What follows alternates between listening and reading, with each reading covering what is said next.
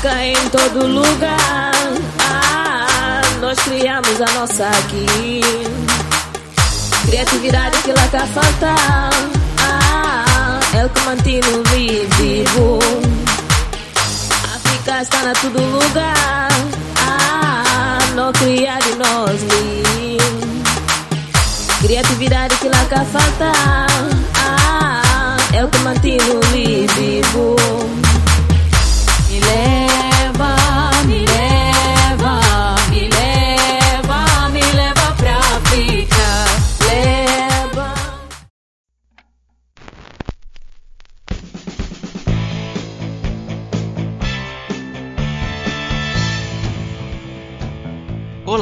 Meu nome é Marcos Carvalho Lopes e esse é o podcast Filosofia Pop. Esse é o nosso episódio número 110 e recebemos o professor Luiz Cadimbo para falar sobre filosofia da literatura africana. Filosofia Pop é um podcast que aborda a filosofia como parte da cultura. A cada 15 dias, sempre às segundas-feiras, a gente vai continuar as conversas com vocês. Intercalando com nossos episódios normais, de quando em quando vamos apresentar episódios de entrevistas temáticas especiais. É o caso do episódio de hoje, que faz parte da série de Merém, de entrevistas com pessoas que desenvolvem filosofia nos países africanos de língua portuguesa. O podcast Filosofia Pop está presente em outros canais da internet. Você pode encontrar os episódios, mais textos e informações no site filosofiapop.com.br. Na abertura desse episódio, você ouviu um trecho da canção Africar do Botafala. No site botafala.unilab.edu.br você pode baixar o livro e todas as canções do grupo. A íntegra da canção Africar fecha o episódio de hoje. Temos também um canal no YouTube, perfil no Twitter e página no Facebook. No Instagram, nosso perfil é podcast Filosofia Pop, tudo junto. Você também pode mandar um e-mail para a gente no contato arroba filosofiapop.com.br. Continuamos com nossa campanha de financiamento coletivo no Catarse. A ideia é arcar com os custos de edição e hospedagem, conseguindo um valor maior, podemos melhorar equipamentos e promover a transcrição de episódios. Para isso, assine o Catarse do Filosofia Pop em catarse.me barra filosofia pop. A contribuição mínima que pedimos é de R$ reais mensais. Se você quer ajudar, mas não pode contribuir financeiramente, dê aquela força na divulgação dos programas, compartilhe nas redes sociais, faça comentários e continue esse diálogo. Vamos então para a nossa conversa sobre filosofia da literatura africana com Luiz Cadimbo.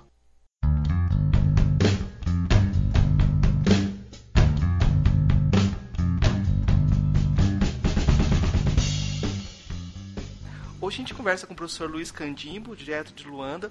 Ele é mestre em filosofia geral e doutor em estudos de literatura, escritor, ensaísta, crítico literário, é membro da União dos Escritores Angolanos e da Associação Internacional de Estudos Literários e Culturais Africanos.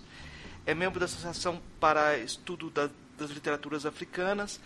É igualmente membro do Comitê Científico Internacional da Unesco para a redação do nono volume da História Geral da África professor associado do Instituto Superior Politécnico Metropolitano de Angola, onde leciona argumentação hermenêutica. É colaborador do programa de pós-graduação da Faculdade de Ciências Sociais da Universidade Agostinho Neto. Hoje a gente vai conversar um, um pouco sobre o pensamento, a trajetória, de como o professor pensado a literatura angolana e pensado Angola também, a parte, através da literatura. Eu queria começar perguntando para o senhor, professor, como foi sua tra trajetória de formação e como o senhor chegou à filosofia? Oh, gostaria, antes de mais, de agradecer ao Marcos por essa oportunidade de dialogarmos eh, eh, nesta linha que, que, atravessa o Atlântico, não é? E que permite, de facto, reconstituir uma perspectiva de diálogo que é, que é secular. Se calhar voltaremos a isso mais adiante. Eh, na verdade, eu nasci em Benguela, uma pequena cidade do litoral. para, os, para os brasileiros e para os que estão nas diásporas, na sexta região, eh, sexta região da, da, da, África, que é, são as diásporas, as diásporas africanas, especialmente eh, das Américas, Benguela tem um lugar importante, eh, exatamente pelo facto de ter dado um, um grande contributo do ponto de vista demográfico para, para a população que hoje, hoje integra, digamos assim, a comunidade da, da América das Américas, eh, da América do Norte, da América Central e da América do Sul. E eu sou originário desta, desta, desta, desta cidade, que hoje é uma cidade, mas também uma província, mas que no passado foi, foi, foi considerado um reino, um reino no século XVII, período em que iniciou o tráfico de escravizados, quando eh, alguns filhos eh, de, de, Angola foram para, para as Américas. E esta cidade, uma cidade muito interessante, exatamente pelo facto de ter sido eh, a, a, a, porta de entrada para um Interland, eh, Interland do sul de Angola, a, a, sul do paralelo 12, paralelo 11 e 12, depois de os portugueses terem chegado à foz do rio, do rio Zaire em 1482, seguiu-se o reino do Ndongo e depois Benguela veio a ser a outra porta de entrada para um outro, uma outra parte do território. Então, século XVII. Eu sou, sou filho desta, desta cidade, desta província. Eh, eu natural, sou natural de Benguela, mas meus pais são originários deste grande território que é o reino de Benguela. Eh, os meus pais são originários de Caconda. Caconda é um outro reino do interior, onde se vai fazer, digamos, que, tem, que tem a âncora. A âncora parece diálogo com o litoral com o litoral eh, benguelense. E isso é importante eh, para compreender esse meu percurso e depois, eventualmente, alguns temas que, que, que abordo. E por isso, tendo nascido nesta cidade de Benguela, eh, especialmente numa, num bairro situado à beira de um rio, um rio, um rio, um rio emblemático de Benguela, que é o Rio Cavaco, fiz os estudos primários exatamente próximo, próximo de cá, próximo do bairro, eh, a 5, 6 minutos de casa, uma escola, uma escola pública. Aí iniciei o estudo primário, depois fui prosseguir por uma outra, um outro bairro. E os estudos uh, uh, preparatórios, os estudos terminais do ensino, do ensino primário e introdutórios para o ensino secundário, também faço com Benguela. E os estudos iniciais, Benguela até ao fim do primeiro ciclo, que, que, que, que era o chamado curso geral do liceu, quinto ano. Eu vou estudar para o liceu. Na, no, na altura, o, o, no período colonial, na década em que, em nasci e cresci, o sistema educativo uh, colonial em Angola reproduzia o modelo português e vigorava o, o sistema, sistema dual, em que havia um, um, um subsistema é, com vocação para formação politécnica, nível secundário, e um, um, um subsistema para formação humanística, que permitia eh, diferenciar, eh, diferenciar a, a, as competências adquiridas pelos adolescentes, tendo em conta as necessidades do mercado de trabalho. De modo que os que iam para, para, o, para o sistema politécnico, faziam curso geral da Escola Comercial e Industrial, eh, formavam-se de modo a obter competências que permitissem eh, preencher lacunas no mercado de trabalho no que diz respeito a atividades eh, técnicas, de apoio a atividades desenvolvidas por indivíduos com formação superior, como engenheiros, engenheiros civis, engenheiros, engenheiros engenheiros agrónomos, economistas. Então, a formação nesse, nessas escolas, escolas, chamadas escolas, comerciais industriais, as escolas comerciais industriais formavam indivíduos que, que, iriam ser técnicos na área da construção civil, na área da, da eletricidade, na área da contabilidade, na área da, do comércio, na área da, na área da administração, inclusivamente na área da, da, da, digamos, das competências mais femininas, como a atividade de, de, de costureiras e, e, por aí fora. E a formação que era ministrada nos liceus, para onde eu fui, eh, permitia que o indivíduo concluísse eh, o, o, o, ciclo do ensino secundário, havia dois ciclos, o, o primeiro ciclo, chegava, eh, era até o, quinto ano, era o primeiro ciclo dos liceus, era o curso geral, depois havia o curso complementar que se fazia o sexto e sétimo ano. E no sexto e sétimo ano havia duas opções. As opções para letras as opções para ciências. E então eu vou para o liceu exatamente porque faço uma opção. É, ainda estudante a terminar o, o, o, o ciclo preparatório, eh, fiz uma opção porque pretendia responder algumas questões eh, que, que eu colocava enquanto, enquanto, enquanto filho, enquanto amigo no bairro, companheiro de, de, de, outros, de, outros, de outras crianças, outros jovens, e cujas respostas, podendo ter no bairro, na família, mas gostaria que essas respostas tivessem uma consagração institucional, tivessem, tivessem eh, um substrato assente eh, naquilo que era a moldura institucional que víamos. No período colonial era fácil perceber qual era a forma que o indivíduo que tinha respostas para dar devia fazer. Que procedimentos devia cumprir para responder às perguntas e dar o cunho institucional. Era ir à escola, evidentemente. Ir a uma escola e, e, e ter a resposta legitimada para um sistema educativo. E então, uma das coisas que me inquietava, eh, especialmente, eram as perguntas que ocorriam na catequese. Eu fui um catecúmeno, fiz, fiz, fiz, cheguei até acólito na Igreja Católica, fiz a minha, fui, fui batizado, fiz batismo, primeira comunhão, crisma, enfim, tudo isso, foi um catecúmeno, eu me lembro, tenho memória dessa, dessa fase, até hoje, até aos 8 anos, foi muito dedicado à catequese, ia à catequese, ao sábado e ao domingo ia à missa. E, e havia muitas perguntas. Algumas delas passam por interrogações acerca da, da nossa existência enquanto, enquanto, enquanto pessoas. As questões têm a ver, têm a ver com, a, com, com, com o cristianismo, com Deus, mas especialmente porque em casa eu me confrontava com, algum, com uma realidade que, que, era, digamos assim, eh, porta para dizer que havia alguma contradição. Uma coisa era aquilo que via na catequese, o que se dizia na catequese, e outra coisa era o que vivíamos em casa. A minha mãe, por exemplo, era. Minha mãe era.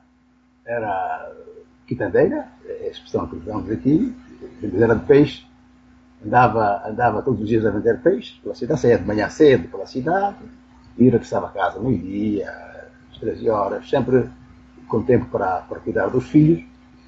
Mas ao mesmo tempo, ao fim de semana, ele organizava tertúlias em casa e, e, e, produzia uma cerveja tradicional que se chama Quimbombo.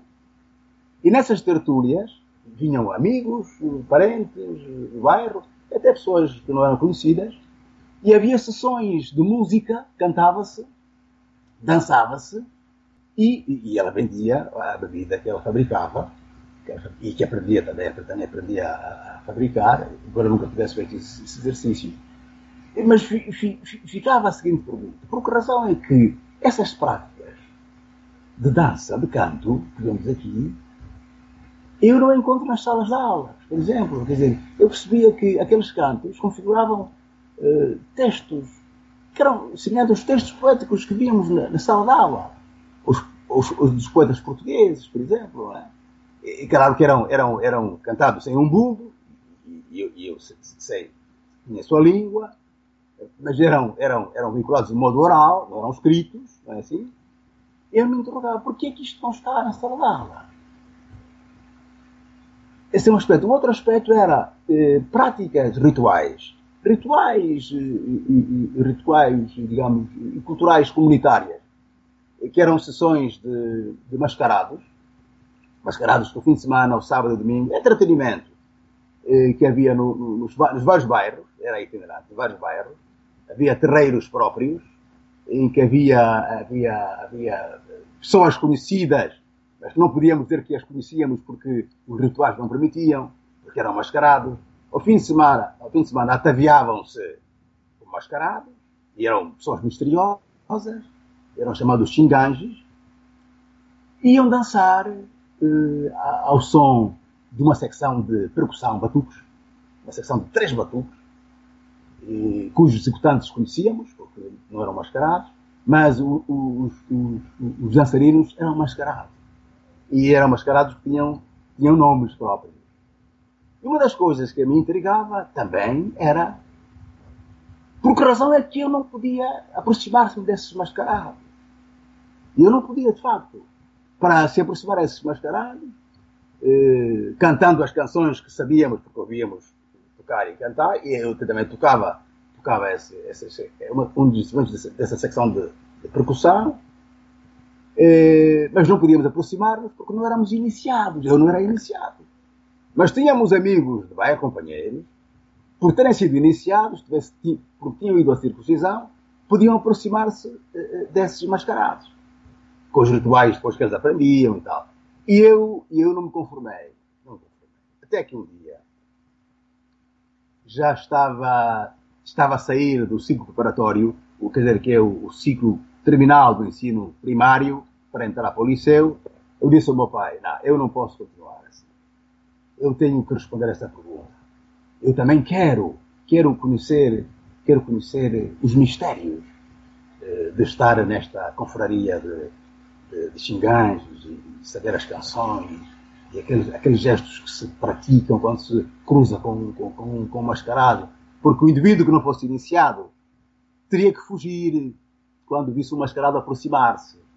O iniciado não fosse, conhece a linguagem, é interpelado pelo mascarado e, e, e o indivíduo que é iniciado consegue eh, interpretar o ideograma, o ideograma que o mascarado faz no chão, interpreta e depois eh, pratica alguns, alguns gestos ritualísticos, eh, dá três voltas à volta, três voltas ao, ao, ao, mascarado e diz três, quatro, cinco, seis palavras codificadas, portanto, eh, sem problema. Eu, eu não queria também responder a isso. Portanto, como vê, eu tinha muitas respostas eh, para me dar a mim próprio.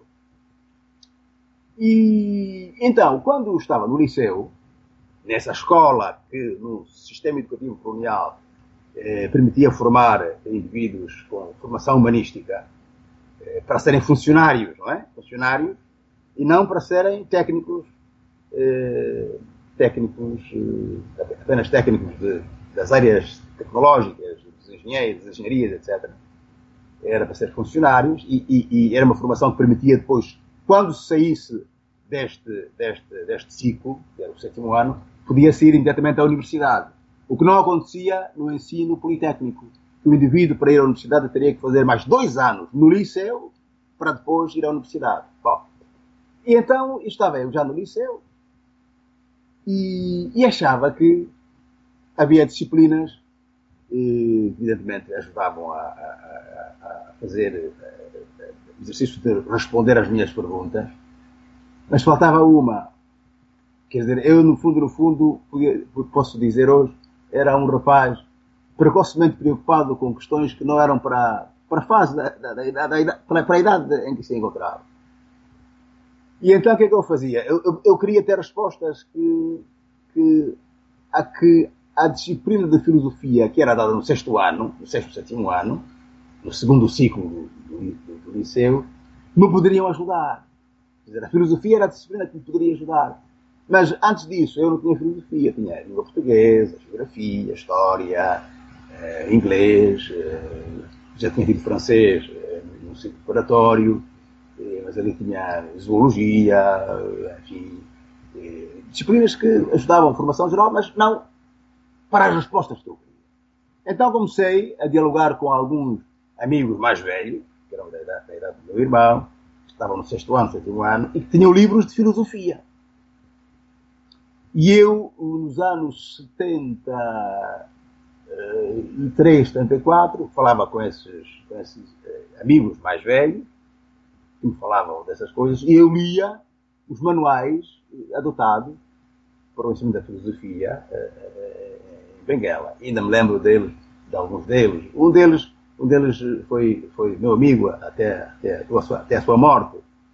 Era um brilhante estudante, um brilhante estudante com quem eu falava, muito mais velho que eu, quer dizer, mais quatro anos, ou cinco, mais quatro anos mais velho que eu, com quem eu falava de coisas dessas, não é? E, e então lia os livros de introdução à filosofia e também comecei a comprar alguns deles. E as livrarias comprava, comecei a comprar, a formar a minha, minha biblioteca muito cedo e, e, e comprava livros de, de, filosofia. Tinha, tinha livros de filosofia em casa que eu lia. Claro que, por vezes, nem sempre estava, estava equipado de ferramentas para perceber a naturalidade do que, é isso dizia, Mas eh, eu achava que era uma linha de, de inquietações que eu, em que eu, com, com, as quais eu me identificava.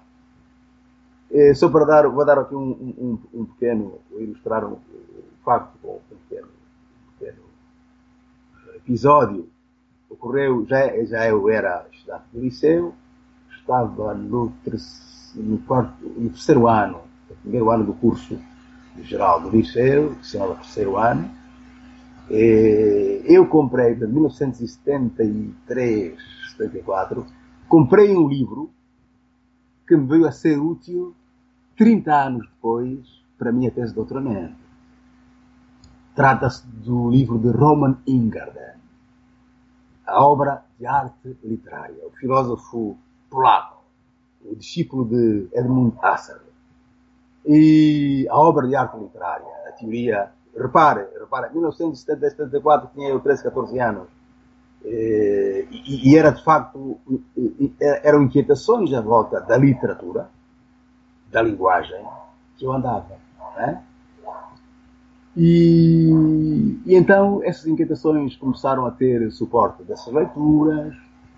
Eh, e quando se dá o 25 de Abril, em 1974, em Portugal, eh, sob a pressão, a pressão das guerras de libertação, das lutas de libertação, das lutas armadas de libertação nacional em Angola, Moçambique e Guiné, vemos eh, as guerras de libertação a chegar ao fim e a desencadear-se o processo de descolonização, também em Angola. E os movimentos de libertação que protagonizaram essas, essas lutas eram, uma parte, de esquerda. É? de esquerda. E a, simpatia que, que, que, muitos de nós, jovens, eh, acabaram por, por, por ter foi com alguns dos, desses movimentos que eram sobretudo de esquerda. E, e depois, por causa de Angola, eh, aconteceu que, eh, por força da, do contexto internacional, a Guerra Fria foi determinante para que a guerra tivesse tido um outro, tivesse um outro rumo. Eh, a guerra em Angola teve um outro rumo. Portanto, logo a seguir ao processo de descolonização, eh, ele não, não, teve, não teve o fim que era desejável e, e desencadeou-se uma outra guerra, uma guerra civil, entre os movimentos de libertação, tinham assinado o acordo de, de Alvor e, e neste contexto internacional da Guerra Fria, o MPLA, um dos movimentos, acabou por enfim, assumir as lideranças eh, políticas no país e a governação do país.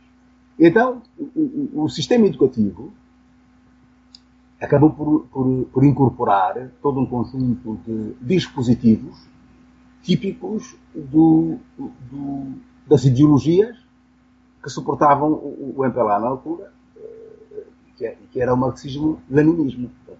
Falava-se da construção do socialismo em Angola. Então, o sistema educativo, a partir daquela, da, da, daquela altura, de 1975, eh, quando se proclama a independência, em 11 de novembro de 1975, começamos a ter uma forte influência dos países ditos países socialistas, do Bloco Leste Europeu e também de Cuba. E uma das, uma das componentes eh, fortes do ensino, para eh, voltarmos às questões que têm a ver com as minhas inquietações, era que a filosofia marxista começou, passou a ser, de facto, a, a, digamos, a filosofia oficial do sistema educativo. E, e, e, evidentemente, que para a idade que tínhamos, fomos também inspirados a, a adotar os, os, modelos de pensamento de Marx. De Marx e seus discípulos, como Lenin, enfim, Mao Tse-tung, enfim, e até os mais, os mais radicais, nessa perspectiva, como a perspectiva eh, albanesa de Enver Rocha, etc. Ao extremo de esses modelos de, de, de pensamento, essa filosofia, digamos, eclética que aqui, que aqui, que aqui pairava no país, que impregnava comportamentos e pensamentos de muitos jovens, estudantes sobretudo, veio a ser eh, uma maneira depois de compreender que as respostas que eu tinha não eram apenas minhas, não eram apenas respostas que eu procurava para mim próprio, eram, eram respostas que uma geração inteira procurava para as suas inquietações. E a influência dos modelos marxistas nesse ecletismo que vimos, a que me referi, acabou por ser, digamos assim, um veículo para, nas vagas de conflitualidade ideológica e política interna do MPLA, que ocorreu depois, quer dizer, as conflitualidades que vinham dos tempos da guerrilha tomaram forma eh, quando se construiu o Estado, acabaram por desencadear eh, situações de violência eh, que, deram, que deram origem, que deram origem a, a, vagas de, de, de, prisões, de purgas, em que muitos jovens, eh, meus companheiros de, geração, acabaram por, por, por perecer, por sucumbir. Como vê, eh, estamos aqui a falar da, da filosofia, como ela surge, como ela vai palpitando é, em mim, na, minha geração, e aqui falo de indivíduos que já tinham formação, já tinham a formação no sétimo ano, tinham uma formação básica da filosofia, indivíduos como eu, que estavam a iniciar-se para entrar para esse ciclo de formação, que era o sexto, sétimo ano, eh, e que acabaram por eh, ser também vítimas desta, desta, desta conflitualidade ideológica da época. Curiosamente, quando se dá esta, o chamado 27 de maio, foi um momento, um momento, um momento político de relevo para, para uma geração inteira, eu faço parte, e de facto houve uma, foi uma vaga terrível, terrível do ponto de vista de, de, de, mortes, foi uma violência eh, política exercida sob pretexto da conflitualidade ideológica que marcou profundamente a história da Angola. Bom, coincidentemente, o sistema educativo acabou por traduzir, eh, digamos, o triunfo eh, de uma certa perspectiva de construção do Estado e o, que tivemos em Angola a partir daí foi um sistema educativo eh, com esta influência das das correntes socialistas, correntes ideológicas socialistas, eh, da filosofia marxista, ao ponto de a filosofia marxista ter sido considerada como uma disciplina na, no ensino secundário e na universidade. De modo que eu vou estudar, depois eh, vou fazer os meus estudos eh, eh, ao Lubango. O Lubango é uma cidade que se situa eh, mais a sul de Benguela, que era, digamos assim, o polo em que se desenvolvia o ensino das letras. Já agora vale a pena falar disso. O ensino das letras eh, tinha o seu centro no Lubango, o ensino das ciências agrárias no Ambo, uma outra, uma outra cidade eh, de Angola, e o ensino das engenharias, da economia e do direito tinha o seu centro em Luanda. E nessa altura, eu com meus 17, 18 anos, portanto, queria entrar para a universidade, fui, fui eh, responder ao apelo que tinha, que era o estudo das letras. Queria fazer estudos de germânicas, não é? Letras germânicas, na época, eram letras modernas, opção inglês. E fui para o Lubango. Quando cheguei ao Lubango, encontrei, claro, uma faculdade eh, que se chamava, de, chamava, era na altura Faculdade de Letras, chamava-se Faculdade de Letras, mas depois se transformou no Instituto Superior de Ciências da Educação. E, portanto, o, o, a disciplina de filosofia tinha esta marca a, que me referi, a marca da, da, da a marca ideológica do marxismo-leninismo. Embora, embora se, se ministrasse também eh, a filosofia num, espectro muito mais amplo para os que faziam o curso de filosofia eh, com enfim, estudos, outros estudos, história da filosofia, a lógica, etc. Mas eu, eu fui para o Lubango para estudar letras. Mas depois o, o, o curso de letras uh, não satisfazia as minhas expectativas. Eu uh, fui para Luanda. Fui para Luanda e fui fazer Direito. Fui para a Faculdade de Direito. E na Faculdade de Direito, uma das coisas que, que me interessavam, na verdade, é, é, é, era a interpretação, a interpretação e a linguagem jurídica. Claro que havia um conjunto de disciplinas, aquelas que todos, todas as pessoas conhecem, que têm a ver com o ensino de direito, mas eu tinha uma profunda, uma profunda paixão por questões que tinham a ver com, com linguagem do direito, teoria do direito, e, e, e as disciplinas uh, uh, também eram ministradas, disciplinas que suportavam esse tipo de interesse, como uma disciplina que se chamava Teoria Geral do Estado e do Direito, também havia filosofia marxista, eh, e uma disciplina propedêutica para os estudos do direito, pela qual eu tinha uma, uma grande, uma, uma, uma, grande paixão. E, e repare nisto, introdução ao estudo do direito. Eh, Claro que eu hoje, hoje, eu hoje respondo a pergunta. Por que razão? Porque era uma disciplina em que eh, a preocupação não era rigorosamente com as questões dogmáticas do direito. Eram com as questões introdutórias para perceber o, o direito como um fenómeno. Mas para mim era, era um fenómeno da linguagem. E nessa altura eu continuava preocupado com a linguagem, e mais profundamente interessado pela literatura. Repare, as minhas inquietações não foram satisfeitas no Lubango, por isso abandonei, que se tinha transformado numa, faculdade, numa escola mais eh, vocacionada para a pedagogia, e, foi a formação que eu fiz na, na, na fase propedêutica para entrar para, para, para, essa faculdade na altura, quando se transformou a Faculdade de Letras, o que se dizia é que os indivíduos que tinham de entrar para aquela faculdade tinham que ter uma formação pedagógica. Portanto, isto não me satisfazia. E também a Faculdade de Direito eh, era uma formação que se podia ter, e claro que tive, mas eh, também não me satisfazia. Então, uma das coisas que fui fazendo intensamente em Luanda foi participar no movimento literário.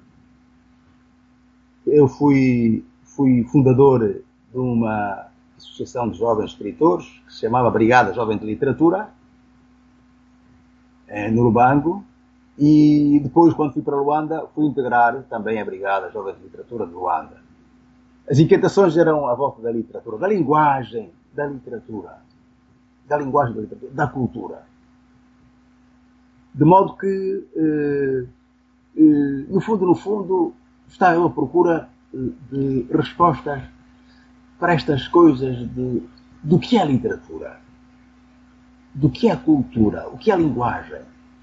Então, havia uma grande escassez de, de, de, acesso aos bens culturais, quer dizer, refiro aqui a, livros, eh, eh, digamos, a, a, filmes, havia grandes dificuldades naquela época, mas nós procurávamos uma forma de, ter acesso às raridades que, que havia, que, que na época eram, eram raridades, não é? E podiam satisfazer eh, as nossas eh, curiosidades. E assim íamos obtendo alguns livros que nos chegavam de fora, de Portugal, do Brasil, eh, para preencher essa lacuna. Então criamos um, criamos um grupo, um grupo de, jovens, escritores, inspirados no, no movimento da Semana da Arte Moderna brasileira, Oswaldo Andrade, Mar de Andrade, na Bandeira, não é? E, e, depois também inspirados pelo que os, os, os, irmãos Campos, não é? O Haroldo Campos eh, fizeram na, na, na, poesia concreta, nós reproduzimos aqui essas, essas, esses modelos. Criamos um grupo que se chamou Ohandanji. Era um grupo, um grupo literário de jovens, estudantes universitários e que se interrogavam acerca da necessidade de inovar a poesia, a literatura angolana, mas ao mesmo tempo introduzir um, discurso teórico. É, é, isso que nos faz é, com que passássemos a manter, a partir de 1984, o grupo, mas eu já vinha fazendo uma, uma participação eh, semanal no Jornal de Angola, no suplemento cultural do Jornal de Angola, publicando textos eh, ensaísticos sobre literatura, sobre linguagem, sobre a cultura. Então esse grupo, eh, que se chamava O Andanges, teve, teve um apoio, um excelente apoio de um poeta, um antropólogo eh, angolano, o Rui Duarte Carvalho, já falecido, o Rui Duarte Carvalho, já falecido, que na altura estava a fazer uma pesquisa para a tese de doutoramento em antropologia visual e com ele discutíamos essas matérias. E também, eh, também nos punha eh, à disposição alguns livros, alguns livros eh, para discutirmos esses problemas.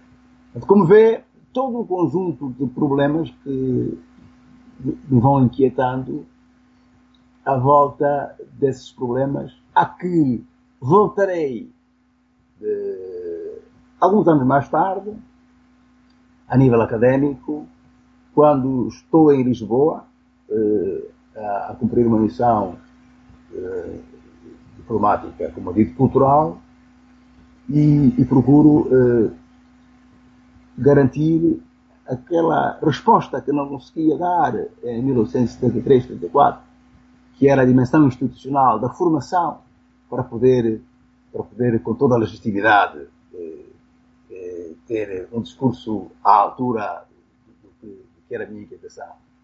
E então eh, faço uma outra licenciatura em, em literaturas modernas e depois o mestrado em filosofia e o doutoramento em estudos de literatura. Bom, pelo meio, publiquei, publiquei, publiquei muitos textos, publiquei livros, livros de ensaio, mas o, o, que importa assinalar aqui, já vai longa a minha resposta, é que em 1984, fazendo parte daquele grupo de jovens que, que se interrogavam intensamente acerca dos problemas da linguagem, da cultura e da literatura, eu fui participar, eh, fui a Paris e participei num colóquio internacional sobre literaturas africanas de língua portuguesa. Tinha eu 24 anos de idade, estudante do terceiro ano eh, do curso de Direito, e, e ouvi falar eh, desse colóquio, porque foi um convite enviado à nossa associação, e eu fazia parte da, do elenco diretivo da associação, enviei uma, enviei uma proposta de comunicação e a Comissão Científica do colóquio aceitou a minha proposta. E, então assim fui a Paris em 1984. Portanto, se consultar as atas do colóquio organizado funda no Centro Cultural da Fundação Calouste Gulbenkian, vai encontrar lá uma comunicação minha é, cujo título tem a ver com indagações acerca da identidade individual do escritor. Está, está, está a ver o tema. É a identidade individual do escritor e o projeto de identidade nacional. Veja o tipo de, de inquietações que, que palpitavam em mim eh, aos 24 anos, não é? E, e depois publiquei um livro de ensaios em 1988, quatro anos depois, é, a convite do, do secretário-geral da União de Escritores, do Andino Vieira, eh, que na altura eh, acompanhava os movimentos, o movimento literário juvenil e, e, e procurava incentivar os jovens, e, e ele convidou-me exatamente a publicar com a chancela da União dos Escritores Angolanos. E publiquei o meu primeiro livro de ensaios, que se, chamou, que se chama, que se chama Apuros de Vigília. E estão lá uh, textos vários, algumas comunicações que apresentei em colóquio, e data dessa época, portanto, uma outra participação, aquela participação de Paris, seguiram-se outras participações, dizia eu, data dessa época, a participação num colóquio eh, realizado, realizado não, no Congresso, Congresso de Escritores de Língua Portuguesa, realizado em Lisboa em 1986, em que eh, tratei de um, de um tema que, que, por ser também um sinal de preocupações que palpitavam em mim, que mobilizavam a minha atenção, e que era exatamente o problema da descalibanização das literaturas africanas. Era, digamos, uma, uma, uma vontade de debater com, com, com uma, ilustre, uma, ilustre, figura da, da, investigação das literaturas africanas é, em Portugal, que era Manuel Ferreira, um professor, professor da Faculdade de Letras da Universidade de Lisboa. E apresentei essa comunicação no Congresso, um jovem de 26 anos de idade, e, e de facto gerou-se um grande debate, um debate interessante, claro que efêmero, efêmero porque foi ali apenas no Congresso, no auditório da, da Fundação do Gulbenkian, mas foi interessante porque a partir daí eh, essa porta se abriu eh, e para dialogar com os, eh, com os pensadores latino-americanos, como Roberto Fernandes Retamar, e dialogar enfim, com outros autores latino-americanos, como Henrique Rodó, o Ariel, não é assim? O próprio Rubem Dario, o homem que introduz essa preocupação de indagar-se acerca da, da, da, apropriação de Caliban na América, América do Sul, e ao ponto de depois eu chegar a, a, a reflexões e a leituras que me permiti, permitiram, permitiam e permitem ainda hoje dialogar com, com M. Césaire, que, que, que, que tem, uma, tem uma belíssima peça de teatro em que não se apropria da personagem Caliban, mas eh, interroga-se acerca dessa apropriação que se conhece. Portanto, eh, em síntese, é, é assim que se vai construindo o meu conjunto de. Eh, o meu mapa, digamos assim. O meu mapa de interrogações e que me vão levar, no fundo, no fundo, a fazer aquilo que eu acho mais adequado denominar como sendo preocupações sobre a filosofia da literatura. E áreas conexas. E áreas conexas. Mas repare, tudo isto depois remete-nos para as questões que têm a ver com a literatura oral, com, com as línguas, as línguas, as línguas eh, nacionais da Angola, eh, enfim, todo um conjunto de problemas que por vezes, parecendo ser eh, negligenciados, quanto a mim, devem ser problemas trazidos à luz do dia. É, digamos, essa era, era, digamos, um pouco aquilo que queria trazer aqui como um mapa, o meu mapa, o meu roteiro para chegar a, esse problema. No fundo, no fundo, no centro, está, estão as linguagens, estão as literaturas, está a cultura.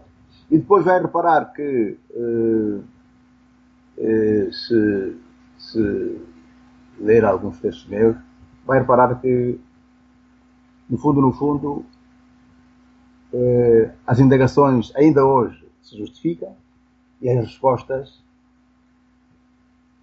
vão tardando porque temos muito pouca gente disponível por enquanto, diria eu, para se lançar uh, nesta tarefa. É, claro que temos, temos, temos, temos mais, uh, mais gente noutros países africanos.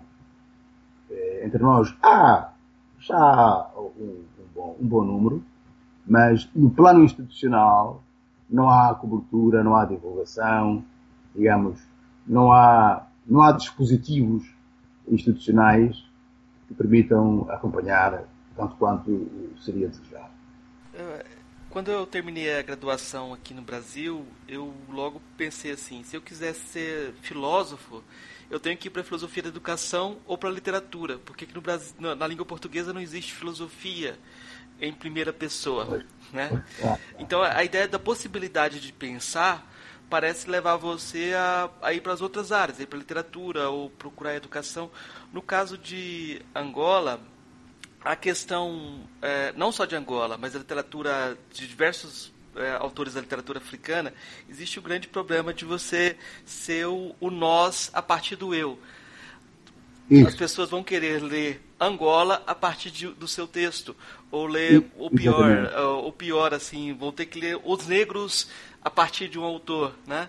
Então, então parece que essa preocupação que o senhor colocou na primeira questão, a relação do indivíduo, é, parece ser bem subversiva num contexto de pensamento marxista até. Você perguntar qual o lugar do indivíduo na formação de um exatamente exatamente. É porque porque como como se sabe o, o, a filosofia marxista faz apologia a apologia da comunidade da comunidade não é, é esmagadoramente a dimensão não diria até da perspectiva comunitarista, uma perspectiva coletivista, que é muito mais grave do que aquela que se pode atribuir perspectiva comunitarista, perspectiva coletivista, em que se anula o indivíduo para se dar, para se dar, eh, dar importância ao coletivo como, como uma, uma, uma construção amorfa. E, e repare, e, os, grande parte dos prejuízos eh, que podemos eh, eh identificar no país que diz respeito à produção filosófica tem exatamente a ver com, com, com essa matéria. Tem exatamente a ver com essa matéria em que, eh, admitindo-se à partida que há indivíduos que têm ideias próprias e pensam sobre alguns problemas, não se dá relevo ao pensamento desenvolvido por esses indivíduos. Quer dizer, repare que o, a construção do Estado angolano é, vai, sendo, vai sendo feita ao longo desses anos com uma forte marca da filosofia marxista, e que ainda hoje tem, tem as suas sequelas. As suas sequelas. E, portanto, uh, ainda assistiremos por mais algum tempo esses, esses efeitos, mas de facto é, é, é, é aí. E então, uh, por outro lado, a literatura, a literatura angolana acaba por se traduzir como um instrumento privilegiado para trazer essa dimensão do indivíduo e, e como ele pode problematizar eh, trazer, trazer à luz do dia questões que num discurso mais demonstrativo, eh, institucionalmente mais, mais, mais legitimado, eh, permite. e por isso é que, é que temos alguns exemplos em Angola de escritores que foram, foram assumindo a sua postura de escritores e levantaram questões de, para grande debate, grande debate nacional, grande debate no país. O, o, o, eu há dia escrevi um texto em que falava do próprio presidente eh, da República na época, que, que, era, que, que, era, um escritor e que chegou a preferir eh, o discurso eh, proferido em circunstâncias típicas dos meios literários para fazer alusão ao seu pensamento político. Agostinho Neto chegou a falar da necessidade de debate, de debate, e chegou, chegou a questionar os dogmas da filosofia marxista em reuniões eh, da Associação de Escritores Angolanos e de, da Associação de Escritores Afroasiáticos que se realizou em, em, em Luanda. Portanto, eh, é para ver que a literatura, de facto, tem um papel hoje em África e em Angola de igual modo, eh, nessa perspectiva, em que quem quiser compreender alguns fenómenos que, sendo relevantes, a política não permite tratá-los convenientemente, procure ler a literatura para perceber, para perceber os fenómenos. E, bom, agora era, era preciso introduzir aqui uma dimensão, eh, digamos, de, de metalinguagem, metalinguagem, para depois explicarmos o fenómeno. É, a metalinguagem aqui é chamada porque, é, como o escritor escreve o seu romance, escreve o seu poema, e, e, e não se debruça sobre os próprios discursos que elaborou, há que fazer apelo a um discurso de segundo nível para fazê-lo. E isto também agora tarda, só se institucionaliza verdadeiramente. Os estudos sobre a literatura só se institucionalizam praticamente em finais da década de, de 90. Quer dizer, a Faculdade de Letras, aquela Faculdade de Letras que eu procurava em 1979 só surge verdadeiramente em Angola em 2000, há 20 anos. É, se, se, se, ler, se ler a minha tese de doutoramento, vai encontrar, vai encontrar esse tipo de, de, de, de problemas é, no que diz respeito à, à, à legitimação do, do, metadiscursiva da literatura, da metalinguagem é, sobre a literatura, e, e, e, e, a possibilidade de termos dispositivos que ajudem a aprofundar os problemas que a literatura levanta. E então, eh, lá está, você diz bem, você diz bem, há 20 anos, portanto, que se vem formando, se vem desenvolvendo o ensino da literatura, eh, com o recurso a outros dispositivos inter, eh, complementares, o recurso interdisciplinaridade, mas é evidente que os resultados ainda tardarão a, a ser, ser, ser abundantes, eh, vão tardar. E isto tem, tem uma grande relevância quando, quando comparamos, comparamos o, o, o discurso literário Uh, a metalinguagem literária no continente africano, uh, nos vários países uh, que falam as línguas europeias, né? e tendo em conta as literaturas escritas em línguas europeias. Quando você compara a literatura angolana com a literatura do Congo Democrático, do Senegal, da Nigéria, ou a literatura da Nigéria com a literatura do Senegal, do Uganda, ou do Quênia, da África do Sul, vemos claramente que eh, a, questão é muito mais complexa do que parece. A literatura de, a literatura, de facto, é um, um, um meio importante para problematizar questões existenciais eh, dos africanos.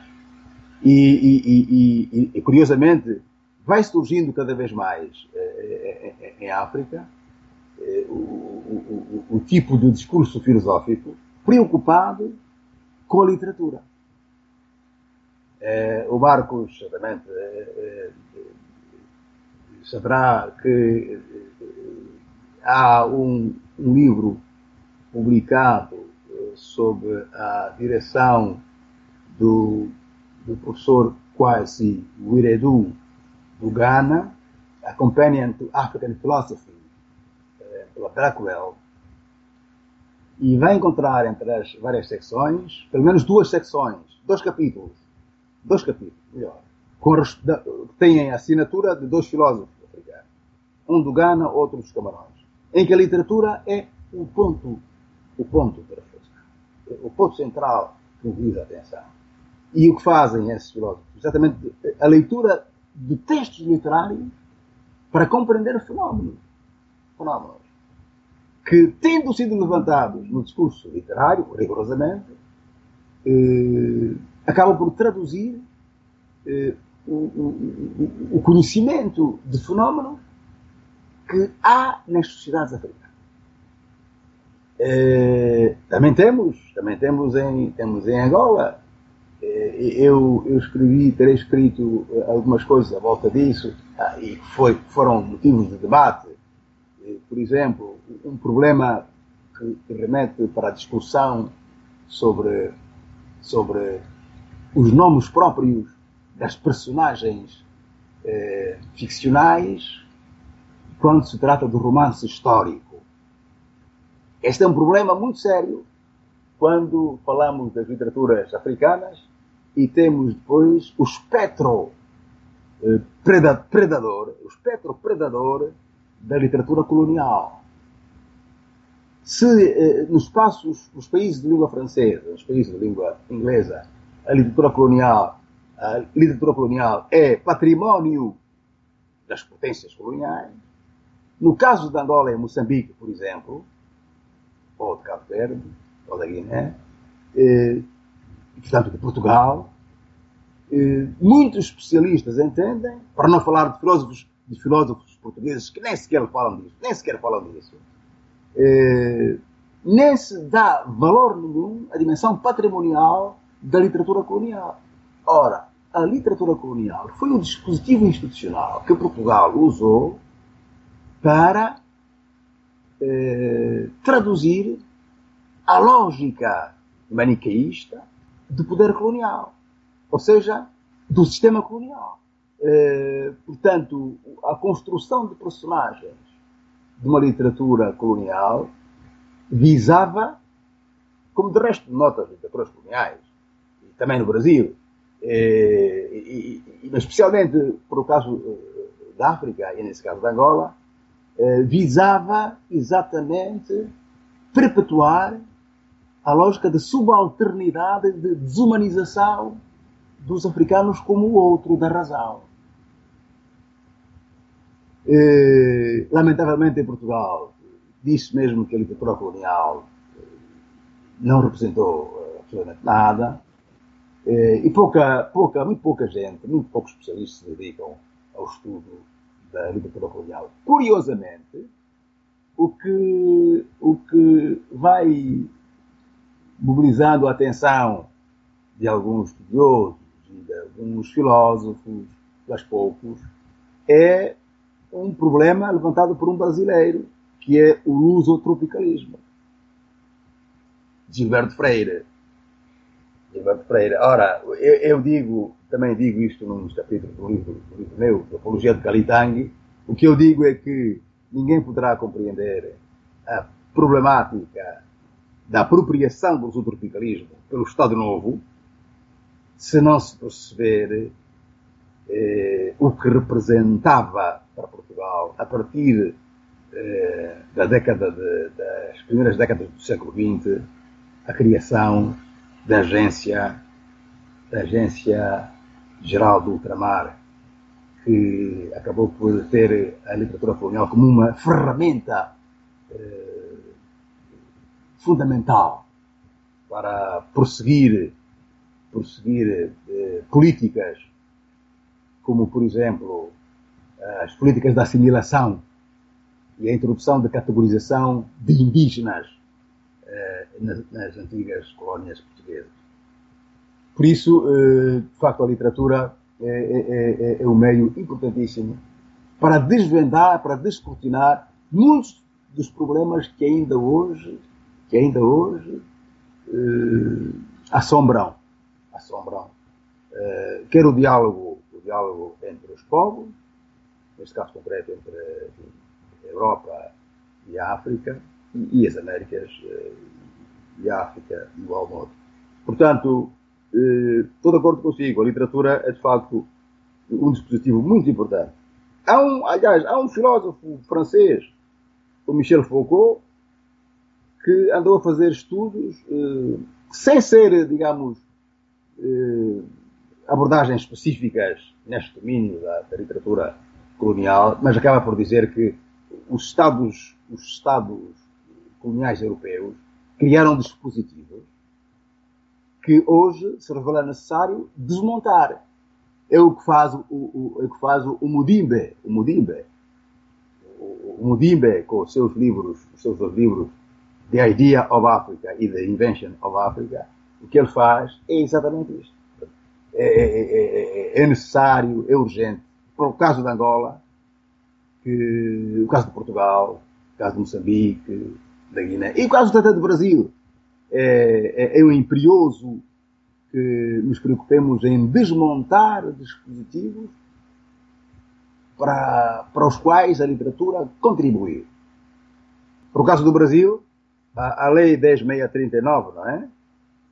A Lei 10639 é um belo, é um belo exemplo de como os dispositivos que existem, que parecem por vezes invisíveis, quando os descortinamos, percebemos que se não os compreendermos, entre, entre eles está a literatura, nunca compreendemos a razão dos problemas que temos nos nossos países. São problemas estruturais para os quais a literatura uh, contribuiu grandemente. Então a literatura tem um aspecto epistemológico evidente, né, de descolonização, que eu queria que você comentasse também, porque uma das coisas que eu já vi o senhor dizendo sobre uh, seu despertar pra, sobre a literatura uh, me pareceu aquela situação do Sartre, quando ele descobriu a fenomenologia e falou: Ah, eu posso falar do, desse suco através da fenomenologia, eu posso destacar objetos do mundo. E você falando da bebida que sua mãe fazia, encontrou um poema sobre é, isso, né? Exatamente, sim, sim, sim, sim, sim. sim. É, é, é, este, este, quando eu falava da, da, das perguntas, das perguntas que, que eu não tinha, as respostas que eu não tinha, tinha perguntas, não tinha respostas para as perguntas que eu tinha. Eh, uma delas, eh, uma das perguntas e uma das respostas gravita exatamente à volta do facto de, tendo assistido a momentos, por vezes, dramáticos, dramáticos. Eu cheguei a assistir uma cena de a polícia, a polícia da ordem pública, a polícia colonial, ter ido à nossa casa e derrubado os, os tambores de, cerveja tradicional feitos pela minha mãe. E, e, e eu sabia que, que ele era um negócio que a mãe desenvolvia e ajudava, ajudava na economia doméstica. Daí saíam dinheiros para as propinas, para pagar, pagar a escola, etc, etc. E quando um dia, no período da, da descolonização, vou dizer em Estado, descolonização política, e também institucional educativa, nos anos 74, 75, eh, em sala de aula, sou confrontado com a leitura de um poema numa antologia organizada na época, eh, neste fervor eh, descolonizador, eh, dedicado com o título Quimbombo, eu dizia, cá está, cá está a resposta que eu devo elaborar para responder àquela pergunta. É, cresço, torno-me pessoa, criança, jovem, adolescente, a compreender que o quimbombo é uma bebida tradicional, porque não é vendido nas, nas, nas lojas, nos estabelecimentos comerciais, mas nunca encontrei nenhuma referência. Nunca ouvi nas escolas, eh, nunca li nos livros, mas venho encontrar em 1974 num poema, um poema eh, assinado por um poeta que depois vim a conhecer e que se tornou meu amigo, Jorge Macedo, que escreveu um poema. Mas esse poema também, no período colonial, era um poema que tivesse circulação, larga circulação, não tinha. Era um poema publicado, enfim, no circuito, circuitos clandestinos, e provavelmente terá sido publicado no Brasil ou na Argentina, e que depois, em 74, veio a fazer parte de, de, dessa antologia. E, portanto, cá está o nome, o nome de um livro tradicional a ser um meio para garantir a possibilidade de resposta para as perguntas que um jovem como eu tinha e que, como eu, havia outros, outros jovens eh, da minha idade cá está. O fenómeno da descolonização, aqui não rigorosamente política, mas descolonização conceitual, a de admitir que Quimbombo é um nome de uma bebida, é um nome de uma bebida. E quando se lê o poema, compreende-se que é também uma bebida espirituosa. Portanto, eh, é possível, com a literatura, eh, criar mecanismos que permitam que o indivíduo possa construir a sua autoestima e reconheça ao mesmo tempo a sua dignidade. E, neste sentido, este poema e depois outros textos narrativos que, que li, em que encontramos personagens que não tinham dignidade de, de pessoas nos textos que, li, que até aí eram textos de Almeida Garrett, Alexandre Colano, mas é claro que eram textos que não traziam os personagens que em Portugal povoavam os vários romances, os vários contos conhecidos. Nós conhecemos, conhecemos textos de Miguel Torga, mas que, postos nos livros, nos livros de textos na época, não traduziam esta perspectiva em que também em Portugal há pessoas há pessoas humildes como há em Angola e que sofrem as mesmas agruras como há em Angola. Isso não, não tínhamos. Portanto, repare como a literatura pode, pode alcançar as profundezas da alma do indivíduo. E, portanto, aí estamos em presença de um fenómeno perfeito que tem a ver com a descolonização. Quer dizer, eh, todos os dispositivos educativos construídos para perpetuar a dominação sobre os indivíduos, de repente, a sua desconstrução a permitir que eh, a lógica da dominação dê lugar à lógica da consciência dessa alienação e a revelar o seu contrário. Não é assim? Eh, a literatura, de facto, é, é, é, é, por o caso de Angola, e de uma maneira geral em África tem sido este, este discurso e as conclusões a que se chega, mas por o caso de Angola foi, de facto, é ainda hoje um meio poderoso, poderoso para, para isso. Mas para efeito é preciso que o, o, essa, essa moldura institucional de que a literatura faz parte deve ser consistente e sistemático. Deve ser consistente, dispositivo consistente e sistemático. Uma moldura consistente e sistemática. Se não for, não haverá lugar para um discurso que, que faça reivindicação ainda hoje daquilo que eu insisto em chamar a descolonização epistemológica. Uh, porque toca exatamente uh, o, o, o, nervo central dos instrumentos conceituais com os quais se pugna para fazer, fazer para se construir a dominação do outro, a dominação do indivíduo, não é? Então, esse outro da razão, esse outro da razão é preciso que deixe de ser o outro da razão. Deixar de ser o outro da razão significa dizer que tem que ter a autonomia, tem que ser também um sujeito, um sujeito epistémico, como são os outros sujeitos. E, de facto, é, é, é, é, é isso. Concordo consigo. Você deve percebido de eu ter dito isso em algum momento sobre acerca do Kimbombo, acerca deste poema. É, é, um, é aparentemente um episódio trivial, mas é de uma profunda, uma, uma profunda, uma profunda expressividade para aquilo que é o problema que aqui estamos a tratar. É, um outro aspecto que eu queria chamar a atenção também é que se a gente está falando de descolonização, uma das coisas que você lembrou também é como havia música dentro do contexto da sua infância e como aquelas músicas deixavam de ser valorizadas no contexto escolar. Se a gente pensa em literaturas em sentido amplo, a gente tem que levar em conta as, as, as, que nós somos constituídos de música. Eu estou falando do Brasil, estou falando de Angola, estou falando de, de, algo que a gente tem em comum. É, nesse aspecto, como é que o senhor vê a relação também com a música também? Porque o senhor é músico, né? Eu fui pesquisando, vi o senhor ah, também produzindo ah. seu, seus sembas. Ah, sim, você encontrou, encontrou ali aqueles, aqueles, aqueles, aqueles vídeos, não é? Encontrou os vídeos. encontrou os vídeos.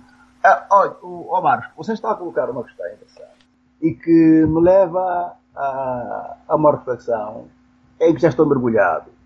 É a questão da música. É uma outra linguagem. Mas é uma linguagem que estabelece conexões com a literatura a linguagem musical e, em alguns casos, com suporte de texto, quando há canções em que o canto é suportado pelo texto lírico. Há cerca de dois anos eu fui a uma reunião eh, do Comitê, fui participar na reunião do Comitê Científico Internacional da Unesco para a História-Geral da África, que teve lugar em Belo Horizonte. E eu perguntei à minha amiga, colega lá do comitê, que é professora na UFMG, uma das minhas amigas, é professora lá, a, a, a Vanicleia Santos. Eu perguntei a Vanicleia, olha, tem uma coisa, eu, em tempo, já há cerca de 30 anos, 40, anos 70 e pouco, 70, eu li, li numa revista que era, tinha circulação no Brasil e em Angola, a revista Terceiro Mundo. eu li uma referência a um grupo musical que se chamava Bisungo, ou Bisungo. Eu achei muito interessante. Repare, estamos agora a fazer uma conexão com um problema, com um problema, não, diria um problema, um problema porque tem a ver com uma questão da história, e que eu enunciei quando falava e dava importância à, à Benguela no diálogo com, com o Brasil. Então eu dizia a Anitta, eu, eu quero saber se o, esse grupo ainda existe. Claro que alguns membros terão morrido, é muito provável que se tenha, se, se tenha enfim, transformado, mas com, com outros membros e mantendo-se o nome. Até porque, eu também dizia eu, eu li, tenho um livro de um, de um autor, de um autor inglês, que escreveu uma tese de doutoramento sobre uma língua que há em Minas Gerais e que se chama, que se chama Calunga. E depois também eh, acrescentei, também li uma coisa qualquer sobre uma língua que se chama Cupópia. Ela disse, olha, eu não sou especialista, a Vani Cleia é historiador, não sou especialista nessa matéria, eu vou apresentar-te uma minha amiga, que também é, é, é, é vai, vai assinar um capítulo da, da História Geral eh, da África, e que pode vir, a jantar connosco. E então conheci a Sónia Queiroz. A Sónia Queiroz, quando veio ter comigo, trouxe uma, uma plaquete contendo textos, canções, canções, e depois ela preocupou-se em fazer um glossário com termos,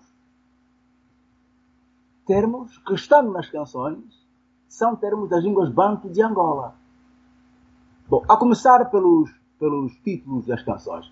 Vissungos do Rosário. Ora, Vissungo, esse é um, é um, é um termo da língua umbundo. Significa canções. Essas canções que eu falava há pouco, e eu ouvia nas tertúlias que a minha mãe organizava no, no nosso quintal lá de casa, para cantarem, cantarem, tocarem, e, e ouvirem música enquanto consumiam a bebida tradicional, eram exatamente os bisungo. E esses bisungos também existem no Brasil. Hoje ainda existem no Brasil. E esses bisungos deram uma grande contribuição para a minha formação cultural, eh, estética, porque eu ouço música, eu, enfim, ouço música, música, música rock, blues, jazz, música brasileira, porque aprendi a ouvir música em minha casa. Primeiro, garoto, ouvindo, os velhos a cantarem, depois com, com giradiscos, com giradiscos a outras músicas. E depois aprendi a tocar guitarra com, com, com manuais brasileiros, tocar bossa nova, etc.